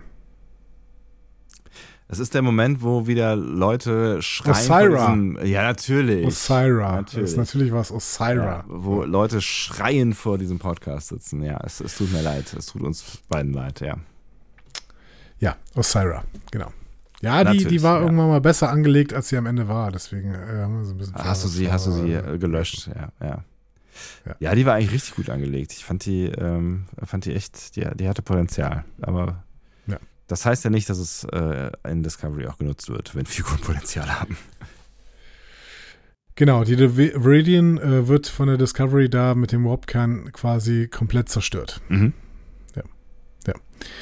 Ähm, weil die Discovery ist dann ja in der Viridian, ne? In dieser, äh, in dieser Szene. Ja. Als erstmal. Gut. Ähm, es klappt auf jeden Fall alles. Die Cerritos wurde scheinbar ziemlich durchgeschüttelt und diese Trägheitsdämpfer haben nicht komplett gegriffen. Also alle liegen so ein bisschen äh, kreuz und quer. Ja. Aber es scheint geklappt zu haben. Äh, die Verfolger sind weg, dachten sie. Ja. Dann erscheint plötzlich die schwer beschädigte Toledo, die hat überlebt und visiert, visiert natürlich jetzt wieder die Cerritos an. Ja. Ähm, und ähm, fängt auch sofort an zu schießen und Torpedos zu schießen. Es gibt schwere Schäden. Ähm, und Freeman sagt dann auch, ich will die Cerritos aufgeben. Leute, lasst uns evakuieren und so. Dann kommt Mariner und sagt, ja, äh, Befehl zurücknehmen. Was? Mariner kommt nämlich mit der Free Spirit an und ähm, Kann offensichtlich die Kommunikation mithören und hacken äh, von Freeman. Genau, das kann Mariner alles und Ja. dann äh, die Toledo kann erstmal mit dem Schiff gar nichts anfangen, ist scheinbar kurz verwirrt, Ja. ne, insofern eine AI verwirrt sein kann. Äh, den Moment nutzt Mariner, um ihr Ass im Ärmel aufzudecken. Und ihr Ass im Ärmel sind alle California-Class-Schiffe. Ja, ganz nicer Moment eigentlich, ja. ja. Ähm, ein paar davon kennen wir. Wir kennen die Oakland Mhm. äh, aus, aus Much Ado About Bäumler mit äh, Captain Ramsey, mit Durga, mit Pratchett und mit Warren. Mhm. Die waren da alle dabei. Wir kennen die Alhambra. Mhm. Ähm, die haben wir in der Rückblende in Veritas gesehen. Mit sehr verdächtig vertrauten Charakteren. Ja. Ich sag nur Fliegenbäumler, Frau Schex, Cardass Cardassianer Ransom, Ja. Mirror Mr. Freeman, Schnurres Mr. Tiana und Goldauge Mariner. Ja. Ähm, wir, wir kennen die ähm, Clemente, beziehungsweise wissen wir, dass die San Clemente äh, es im Vindictaverse nicht gibt. Da wurde es nämlich mal in Crisis Point genannt. Mhm. Ähm, wir kennen die Sacramento, weil Bäumler sich in No Small Parts der Sacramento anschließen wollte, weil er gesagt hat, das ist eine große Karrierechance, dahin zu gehen. Ja. Wir kennen die Merced. Äh, die wurde in Moist Vessel größtenteils zerstört mit dem Telleriten Captain Durango. Mhm. Wir kennen die Carlsbad. Die kennen wir aus Mining the Mines Mines in dieser äh, Staffel mit dem Mhm. arroganten Captain Mayer. Ja. Ja. Ähm, und der Crew, die wir da auch auf dem Boden gesehen haben. Und wir kennen die Inglewood. Ähm, Mhm. In äh, The Least Dangerous Game wurde das angespielt mit Captain Vandam, dem Bolianer, der seine bolianische Crew zusammengestellt hat. Ja. So. Ja. Außerdem sehen wir hier noch die San Diego, die Sherman Oaks, die Vacaville, die Burbank, die Fresno, die Santa Monica, die San Jose, die Culver, Culver City, die Anaheim, die Riverside, die Vallejo, die West Covina, die Pacific Palisades, die Redding, die Eureka und die Mount Shasta. Ja, also jetzt Menge. haben wir, glaube ich, auch alle, alle etwas größeren, aber nicht zu großen Städte aus äh, Kalifornien haben jetzt ein eigenes Schiff. Finde ja. ich gut. Ja. Ja, mehr dürfen sie wahrscheinlich jetzt auch nicht werden. Nee. Ähm, hat mich ein bisschen an äh, Battle of the Binary Stars erinnert, Mhm. die Ankunft der Flotte hier. Ja. ne, Weil dann ja auch in Battle of the Binary Stars kommt ja auch quasi die gesamte Sternflotte erstmal an Ja. und stellt sich vor die Klingonen. Und es hat mich so ein bisschen erinnert auch an Ed in Arcadia Ego Part 2, ne, Staffelfinale Ja. von äh, Staffel 1 PK. Ne, Als da die kommt ja Kavallerie äh, kommt, ja. Genau, Riker mit der Kavallerie. Äh, Riker auf der, äh, wie hieß das Schiff? Boah, das weiß ich nicht mehr. Ibn Majid. Da wäre ich im Leben nicht mehr das? drauf gekommen. Okay, ja. Ja, genau. Also so ein bisschen an, an solche Flottenankünfte erinnert mich. Oder auch an Battlestar Galactica. Wenn die Flotte dann springt, sehen Ja. wir ja auch irgendwie immer, dass die gesamte Flotte dann danach wieder auftaucht. Ja, die, aber so schön so flup, flup, flup, flup, flup, flup, flup, flup, flup, flup, flup. Das war, war finde ich, Genau. war, war hier noch ein bisschen, noch ein bisschen behäbiger irgendwie. Ja, genau. Ähm, ja, mit vereinten Kräften zerstört die California-Flotte dann die Toledo. Schön. Sehr schön. Und damit sind Und sie sind eigentlich wieder- die, äh, die Sterne am Himmel, ne? The Stars at Night. Ja. Ja, gibt ja keine Texas-Klasse mehr. Das heißt, das äh, Lied kann jetzt geclaimed werden von der California-Klasse. Ja, wir sind dann wieder auf Douglas Station, ebenfalls mit der ganzen Kelly-Flotte. Ne? Sehen äh, dann auch kurz noch Arbeitsbienen, wie, sie in, äh, wie wir sie in Star Trek äh, The Motion Picture gesehen haben. Die reparieren jetzt die Douglas Station. Ja, alle feiern in der Bar. Auch Mariner kommt dazu und äh, wird von ihren Freunden euphorisch begrüßt. Ja. Sie, sie sagt auch, ich bin gar nicht böse auf irgendwen. Äh, ich freue mich einfach nur so, wieder in der Sternflotte zurück zu sein. Worüber sie sich aber wundert, ist, dass Rutherford das Implantat trotzdem noch behalten möchte. Ja. Und es ist, es, es, es sieht kurz so aus, als würde er ähm, in einen, äh, einen ernsten äh, einen Monolog starten wollen, ne? Aber Ja. er sagt dann einfach nur, äh, hey, it's fun. Genau, er findet immer wieder Menüs, die er noch nicht kannte. Ja. Äh, unter anderem irgendwie so einen Dekt- Detektivsichtmodus, den er hier hat. Äh, und wir erfahren durch diesen Modus, dass der rigelianische ähm, Drew Pratchett von der äh, Oakland zwei Wirbelsäulen hat. Haben wir genau hinguckt. Er ist ganz praktisch, wenn einmal kaputt geht. Genau. Ähm, Miklimo lobt Tandy nochmal für ihre Ja. Handlung unter Druck und weil sie so gut gehandelt hat, bekommt sie jetzt einen Study Buddy. Also eine Offizierin, äh, die mit ihr das Senior Science Officer Training machen wird. Hast Das heißt- du die erkannt? Wir, nee, tatsächlich nicht. Wir haben für die nächste Staffel auf jeden Fall ein neuen, neue, neues Crewmitglied. Ähm, hätte ich sie erkennen müssen? Du hättest sie erkennen müssen, denn es ist Celine von Verdouche. Die Vulkanierin aus der letzten Staffel, Verdouche. Ich erinnere mich dunkel an irgendwas, aber es ist so lange her. Verdouche heißt ja quasi drei Schiffe. Ja. Ne? Ist klingonisch für drei Ja. Schiffe. Und da haben wir das äh, Parklet-Schiff gesehen mit Ja. den vier Parklets. Ja. Das war ein bisschen unwichtig. Aber wir haben vor allen Dingen auch noch das klingonische Schiff gesehen mit äh, diesem Klingonen-Typen, der dann Karriere gemacht hat bei den Klingonen und äh, das ähm, äh, Vulkanierschiff mit Tillin. Und Tillin wurde dann von diesem Vulkanierschiff irgendwie abkommandiert, Ja. Ähm, weil sie den Vulkaniern zu äh, emotional war. Und hat sich dann offensichtlich jetzt der Sternflotte angeschlossen, denn die trägt provisorische Offizierspips, also wie die Marquis, die an Bord der USS Voyager in Dienst gestellt worden sind. Ne? Ja. Ähm, und man hat ihr offensichtlich äh, den Rang eines Ensigns verliehen. Das heißt, Tillin ist jetzt Ensign und ist im Senior Science Officer Training und jetzt Study Buddy von Tandy. Ich weiß auch gar nicht genau, ob das so eine, so eine, ähm, also für Sandy ist es ja offensichtlich tatsächlich eine Belohnung, aber ich habe irgendwie gedacht, so äh, geil, so Konkurrenz zu haben, ist ja vielleicht gar nicht so mega jetzt. Das werden wir noch sehen. Ja. Ich weiß, dass wir uns nach Verdouche gef- gewünscht haben, dass Tillin irgendwie wieder bald eine Rolle spielen würde. Du hast als äh, Dory das wieder alles komplett vergessen, aber jetzt haben wir Tillin tatsächlich wieder. Verrückt, ich muss mir diese Folge nochmal angucken. Das ist wirklich äh, wahrscheinlich aus meinem Gedächtnis äh, entschwunden. Die war super, die Folge. Verdouche war wirklich äh, eine brillante Folge. Okay, ich glaube dir das. Und das ist quasi unser Cliffhanger für die nächste ähm, Staffel, wenn Ja. da nicht noch ein Cliffhanger kommen würde.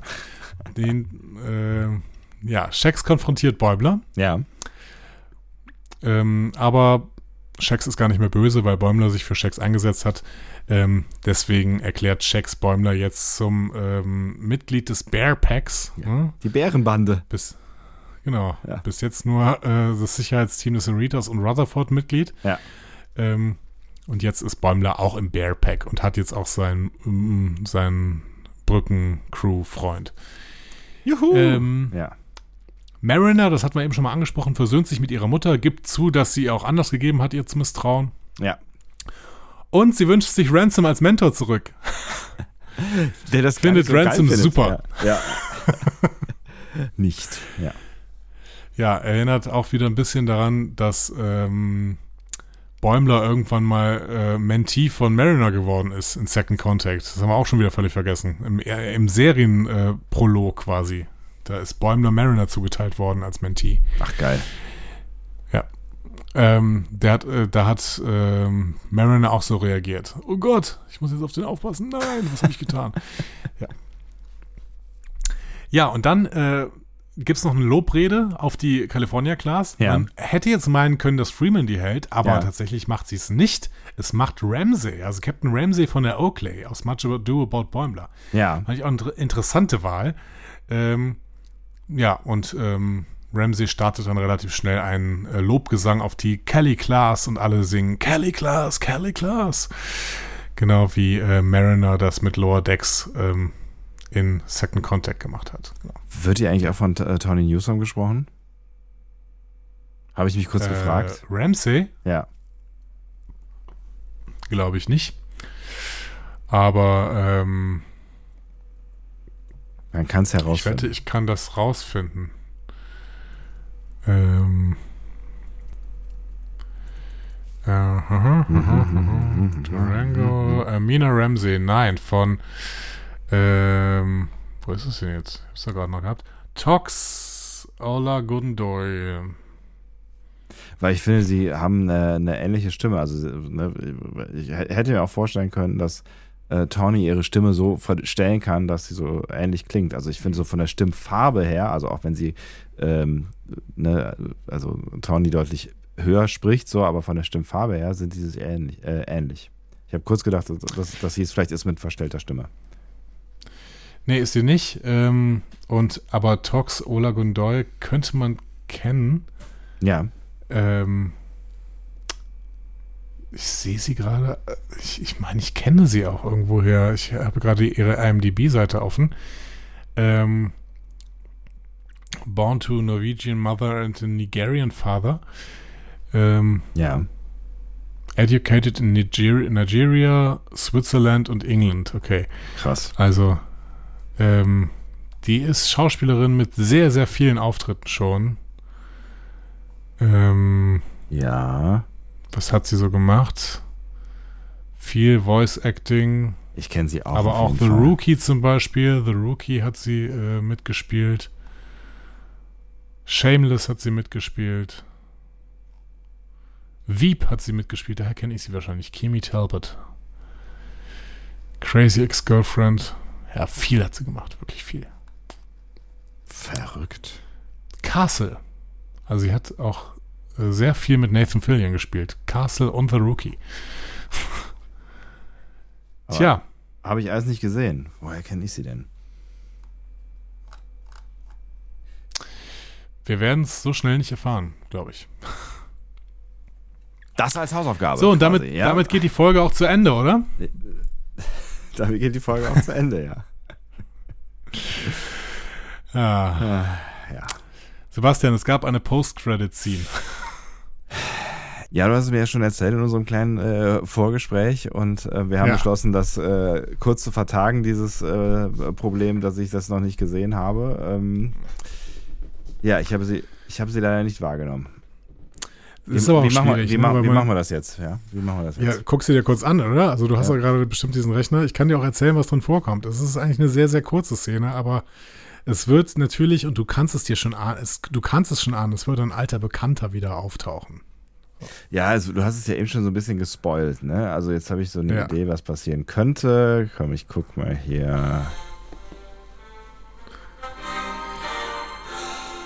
Ja, es So. klingt auch schon so, als wärst du jetzt gerade am Ende. Ja, Und jetzt siehst du die Einblendung Color System. ich sehe einen feurigen Planeten oder eine Sonne vielmehr. Sehr viel Zerstörung. Vieles ist kaputt, irgendwas wird gebeamt. Ist das. Mhm. Ist, Was ist das? oh, es war der, der, der, äh, Piu, piu, piu. Es war, es war der, äh, der, der Visor von, von Bäumler, wollte ich gerade sagen. Das ist diese Geschichte da, wo, ähm, äh, wo, wo Peanut Hemp, Hamper äh, sich aus dem Verkehr gezogen hat, ne? Exakt. Also das Color System war der äh, die Schlachtszene aus No Small, pa no Small Parts. Ja. Äh, die Schlacht mit den ähm, Parklets. Mhm. Ähm, und das ist das alte Implantat von Rutherford, Ja. das wir da schweben sehen. Und es wird aber von irgendwem eingesaugt. Wir könnten mal davon ausgehen, dass es diese Schrottsammler sind, die Druckmani, ne? Weil Ja. äh, sieht ein bisschen ähnlich aus wie diese Situation, in der äh, beim letzten Mal äh, Peanut Temper fast eingesaugt worden wäre. Ja. Aber ähm, wir sehen, dass in diesem Okular des äh, Implantats Ja. plötzlich ein Bild erscheint. Und zwar ein Bild von Badgie. Das heißt, wenn äh, die Druckmani, wenn sie es denn wirklich sind, irgendein Computersystem haben, dann würden sie bald ein Problem in diesem Computersystem haben. Und dieses Problem hört auf den Namen Badgie. Und ähm, tja, was passiert eigentlich, wenn Peanut Hamper und vielleicht auch noch ähm, Jetzt kommst du wieder mit deiner, deiner, deiner Landru, Supercomputer-These hier, ja? ja, wenn, wenn Peanut Hamper und Landru mit Badgie zusammenarbeiten. Vielleicht, vielleicht ähm, befreit Badgie auch Peanut Hamper und Landru aus dem Daystrom-Institut in Okinawa. Wer weiß. Und die programmieren dann zusammen Control und schicken ihn in die Vergangenheit. Oh ja. Finde ich gut. Finde ich, finde ich sehr gut. Vielleicht haben die Schrottsammler aber auch äh, einen anderen äh, Planeten infiziert mit Badgie und ähm, dann gibt es mehr von dem hier. Und diese Folge spielt doch später. Du konntest es nicht lassen, oder? Ich muss das Ding irgendwann wieder runterwerfen von, von dem Pad, aber ich, das ist Äh, was sagst du jetzt zu diesem, äh, zu diesem Staffelfinale hier?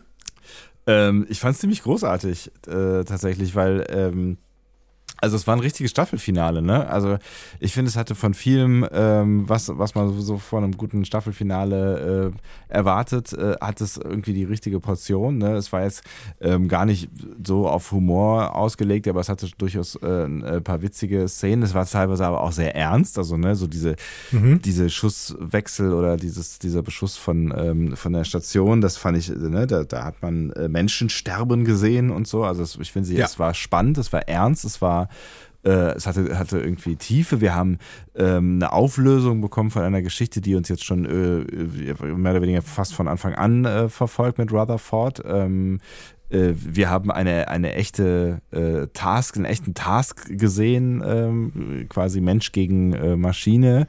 Es funktioniert ja irgendwie äh, immer, äh, ne? Grüße an Terminator, so, das ist. Also ich finde tatsächlich, wir haben eine sehr dichte Folge äh, gesehen, die sich gar nicht so also die sich nach mehr angefühlt hat als äh, die nicht mal 30 Minuten, die es am Ende äh, gewesen sind. Und ich finde für vor allen Dingen die zweite Hälfte dieser Staffel ein sehr würdiges Ende. Ähm, ne? die, die erste Staffel, äh, die erste Hälfte der Staffel war ja so ein bisschen, brauchte so ein bisschen, also ne, meckern auf hohem Niveau, Mhm. haben wir schon gesagt, das war jetzt alles nicht. Aber ich finde tatsächlich, dass das äh, sich sehr gut einfügt in die Reihe der letzten Folgen, die ich ja doch auch alle sehr, äh, sehr gut gefunden habe. Ich war sehr angefixt von, von äh, dieser Folge. Ich fand sie sehr spannend und gut umgesetzt und hab, hätte jetzt, also müsste mir jetzt wirklich überlegen, was ich, ähm, was ich blöd fand ähm, an der Folge. Und ich weiß nicht, ob mir irgendwas sofort einfallen würde. Aber ähm, du vielleicht. Nee, muss, man muss ja auch nicht zwanghaft jetzt irgendwas suchen. Ich fand es auch ein wirklich gutes ähm, Finale. Ich habe auch weiterhin das Gefühl, dass äh, Lower Decks dann richtig ihre Stärken ausspielt, wenn Lower Decks äh, diese horizontalen ähm, Erzählstrukturen so ein bisschen mehr betont, weil Ja. ich meine, das ist ja die Chance von so einer ähm, von so einer Serie, die im Prinzip aus Einzelfolgen besteht, wenn sie dann irgendwie es schafft, dann trotzdem noch so ein paar horizontale Strukturen zu ja, haben Naja. dann äh, wird es immer besser und ähm, das fand ich hier wirklich auch sehr, sehr brillant. Ähm, also tolles, tolles Staffelfinale ähm, einer für Lower Decks Verhältnisse vielleicht gar nicht mal so guten Staffel, Ja. ähm, was aber immer noch eine sehr, sehr brillante Star Trek Staffel war. Ja. Ähm, also Ja, sind gesagt, halt sehr Da waren verwöhnt. tolle, ne? tolle. Folgen dabei. Wir sind Ja. sehr, genau, wir sind sehr, sehr verwöhnt. Ähm, aber am Anfang hat es vielleicht so ein bisschen äh, das Lower Deck-System geschwächelt, weil sie einfach auch irgendwie nicht so hundertprozentig, ja, also es waren, da waren so ein paar Folgen dran, das waren irgendwie so Einzelfolgengeschichten, die irgendwie gar nichts, ja, die weder die eine Lower Decks Stärke noch besonders, besonders hatten, nämlich diese ständigen Referenzen, das Referenzfeuerwerk irgendwie, Ja.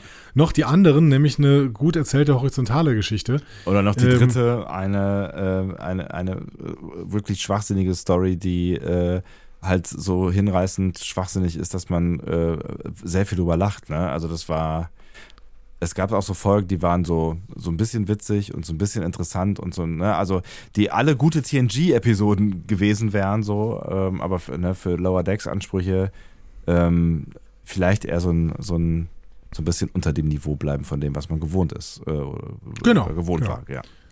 Genau. Aber jetzt am Ende waren da auch wieder so brillante äh, Episoden drin, die auch in Staffel 2, die vielleicht durchgängig äh, die stärkste war, Ja. Ähm, hätten vorkommen können. Also es ist, ja, keine Ahnung, wir meckern die ganze Zeit auf hohem Niveau, beziehungsweise wir meckern ja überhaupt nicht. Und zu Recht nicht, weil das weiterhin eine sehr, sehr brillante Serie ist und wir Ja. freuen uns dann tatsächlich auch, glaube ich, auf Staffel 4, kann man einfach schon so sagen. Ne? Und ich finde tatsächlich auch, dass diese dritte Staffel vor allen Dingen halt jetzt so, so mit den letzten Folgen auch ähm, noch ein bis- bisschen dichtere, also äh, eigentlich auch die ganze Staffel immer wieder ein bisschen dichtere, ein bisschen ähm, ernstere Folgen mit drin hatte. Vielleicht somit die, die ernsteste Staffel bisher gewesen ist und ähm, auch wenn es die Tendenz in der zweiten Staffel ja auch schon gab, ne? aber ich, ich finde tatsächlich, dass ähm, dass wenn diese Mischung funktioniert, also wie das jetzt hier in der Folge zum Beispiel war, aber jetzt auch in den, den letzten davor immer wieder, wenn diese Mischung so, so, so stimmt aus ähm, einer Story, die man wirklich ernst nehmen kann, mit äh, witzigen Elementen äh, und äh, diesem Anspielungsfeuerwerk, dann ähm, ja, sind wir beim Kern von, von Lower Decks echt. Und da waren wir hier, hier nah dran, finde ich. Ja, dem ist nichts mehr hinzuzufügen. Und ähm, ja, ich freue mich gar nicht so sehr auf die Staffelpause. Auf der anderen Nee. Seite haben wir dann wieder die Möglichkeit, noch so ein bisschen ähm, zu andere machen. Sachen zu machen. Durchzuatmen, einfach mal Ja, fünf genau. Grade sein lassen, Champagner trinken, Schnittchen und diese, all diese Dinge. Dinge. Ja, wir werden sehen. Wir werden sehen. Champagner und Schnittchen ist ja gar nicht unser Ding. Nee, nicht so richtig, ne? Ja. Unser Ding ist eher, eher Stulle und äh, Leitungswasser. so, nämlich. So nämlich. Weiß nicht, warum auch immer das, aber gut. Ja, aber es war, Jutti. es war doch, es war doch wieder ein, äh, ein feiner Ritt. Also ich habe mich sehr gefreut, äh, irgendwie in dieser Staffel unterwegs sein äh, zu dürfen. Freue mich jetzt auch auf alles, was jetzt kommen mag an äh, neuen Star Trek-Serien, die wir wohl dann in Zukunft besprechen oder in näherer Zukunft besprechen, weil bis, bis Dezember ist ja auch nicht mehr weit. Ich bin sehr gespannt, wie wir denn dann da so weitermachen. Ähm, was Ja. natürlich auch davon abhängt, in welcher Form wir was dann wo präsentiert bekommen und wie wir uns im Zweifel entscheiden, wenn wir vieles präsentiert bekommen. Ne? Vielen Dank auf jeden Fall, dass ihr jetzt bei dieser Staffel mit am Start wart. Ja. Ähm, vielleicht könnt ihr auch nochmal, wenn euch das jetzt irgendwie gefallen hat, hat äh, nochmal so ein paar Bewertungen äh, abgeben bei Apple Podcasts, bei Spotify oder wo man uns auch immer noch so bewerten könnte. Ähm, Hilft denn, immer. Ja. Genau, denn falls wir jetzt tatsächlich so ein bisschen auch in Richtung Prodigy schielen, weil Prodigy ja mittlerweile im Free TV gelaufen ist oder läuft oder wie auch immer, Ja, äh, dann werden wir wahrscheinlich noch mehr unter Ausschluss der Öffentlichkeit podcasten. Das heißt, es wäre doch dann ganz schön irgendwie, wenn zumindest die drei Leute, die Prodigy sich auch angucken, dann irgendwie mit uns äh, dieses Ding machen. Aber hey, ansonsten produzieren wir halt auch für die Zukunft, für die ferne Zukunft. so ist es. Und ähm, genau. äh, äh, Und wir werden ja dann auch mit äh, Strange New Worlds bald eine Serie, also wann immer dieses bald ist, aber auch bald eine Serie besprechen, die, glaube ich, ähm, eine, auch in Deutschland eine größere Fanbase haben wird.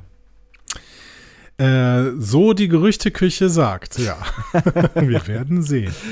Wir werden sehen. Und bis dahin äh, werden wir uns nicht aus den Augen verlieren, äh, sowieso nicht, äh, weil wir sozialmedial ja auch mit euch verbunden sind, wenn ihr das denn wollt. Ähm, auf der anderen Seite werden wir auch noch das ein oder andere einlösen von den Dingen, die ähm, dann auch auf unserem Zettel stehen. Und äh, ist ja bald auch Weihnachten, ne? Exaktamente. So, spiel mal die Kanäle ab, danach müssen wir noch was zu den Kanälen sagen. Diskussionen zu folgen findet ihr auf discoverypanel.de oder sprecht eine Nachricht auf den Discovery Panel Anrufbeantworter unter 02291 ukta uk 2 Unter der 02291 ukta uk 2 erreicht ihr uns auch per WhatsApp. Außerdem gibt es uns auch bei Instagram unter Discovery Panel, bei Twitter unter Panel Discovery und bei Facebook unter Discovery Podcast. Wir freuen uns über eure Nachrichten und über eure Kommentare. Elon Ja. Musk kommt nicht ins Berghain. Ach, Ähm, Elon, um- Elon, nein, nein, nein. Um äh, auf jeden Fall vorbereitet so zu lassen sein Sie dich da nicht rein. Ja. äh, auf ich das, weiß, was es Ist irgendwelche total gemein. rechtsradikalen Milliardäre äh, mit irgendwelchen äh, weltweiten Infrastrukturplattformen äh, tun werden. Wer weiß es schon? Wer weiß. Übrigens, Elon Musk, äh, wo wir gerade äh, über im entferntesten über ihn sprechen, ähm, ist der, der feiert jetzt Halloween mit Peter Thiel zusammen auf einem rumänischen Dracula-Schloss. Was? Was? Ja, wir wir leben in einer der schwierigsten äh, Realitäten auf jeden Fall. Ja. Genau. Es, Ähm, ja, es ist, ja, keine Ahnung. Und was, was machen die denn da? Geld zählen oder? Ja, das weiß ich nicht. Die Weltherrschaft planen. Ich glaube, Sergej Brin ist auch dabei. Also wirklich ab, absurde Situation. Ja. Es wäre Ähm. wär, wär ein guter Moment, um. Nein, das sage ich nicht. Nee, sag's nicht. Ich habe es auch schon mal gedacht, aber sag's nicht. Nein, ähm, genau. Aber egal, um vorbereitet zu sein darauf, dass irgendwelche Infrastruktur eventuell in die Hände von falschen Leuten gerät und dann komische Sachen damit passiert, Geraten ist. ähm, Eigentlich können wir im ist- Präteritum äh, sprechen, oder? sind wir auf jeden Fall mittlerweile auch auf äh, einer Mastodon-Instanz zu finden. Äh, wenn ihr also da unterwegs seid, werdet ihr denselben Genuss erfahren, der zurzeit auch noch auf twitter.com zu äh, erfahren ist. Da werden nämlich einfach unsere Tweets von beiden, auf beiden Seiten gespiegelt. Ähm, auf Mastodon sind wir einfach als Discovery Panel unterwegs und äh, ich glaube, der Server, der ist, glaube ich, egal. Man findet uns auf jeden Fall. Der Server unser egal. Server heißt Genau. als Tröd.café. Das passt Ja. auch irgendwie zu uns. Das ist so- bescheuert. Ja, So, im passt. Café, das ist. Äh, Ja. Oh, Kaffee. Elon Musk kommt nicht ins Berghain. Ja. Ja, Ähm, äh, genau. Grüße an Also, von wegen Lisbeth an der Stelle und ähm, äh, äh, tschüss. Oder nicht? Oder? Man? Oder war da was? Ja, ja, oder was? Oder? nee, tschüss. tschüss, tschüss, tschüss, Tschüss. tschüss, tschüss.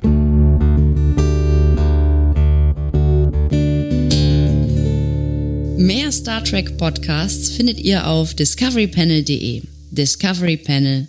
Discover Star Trek.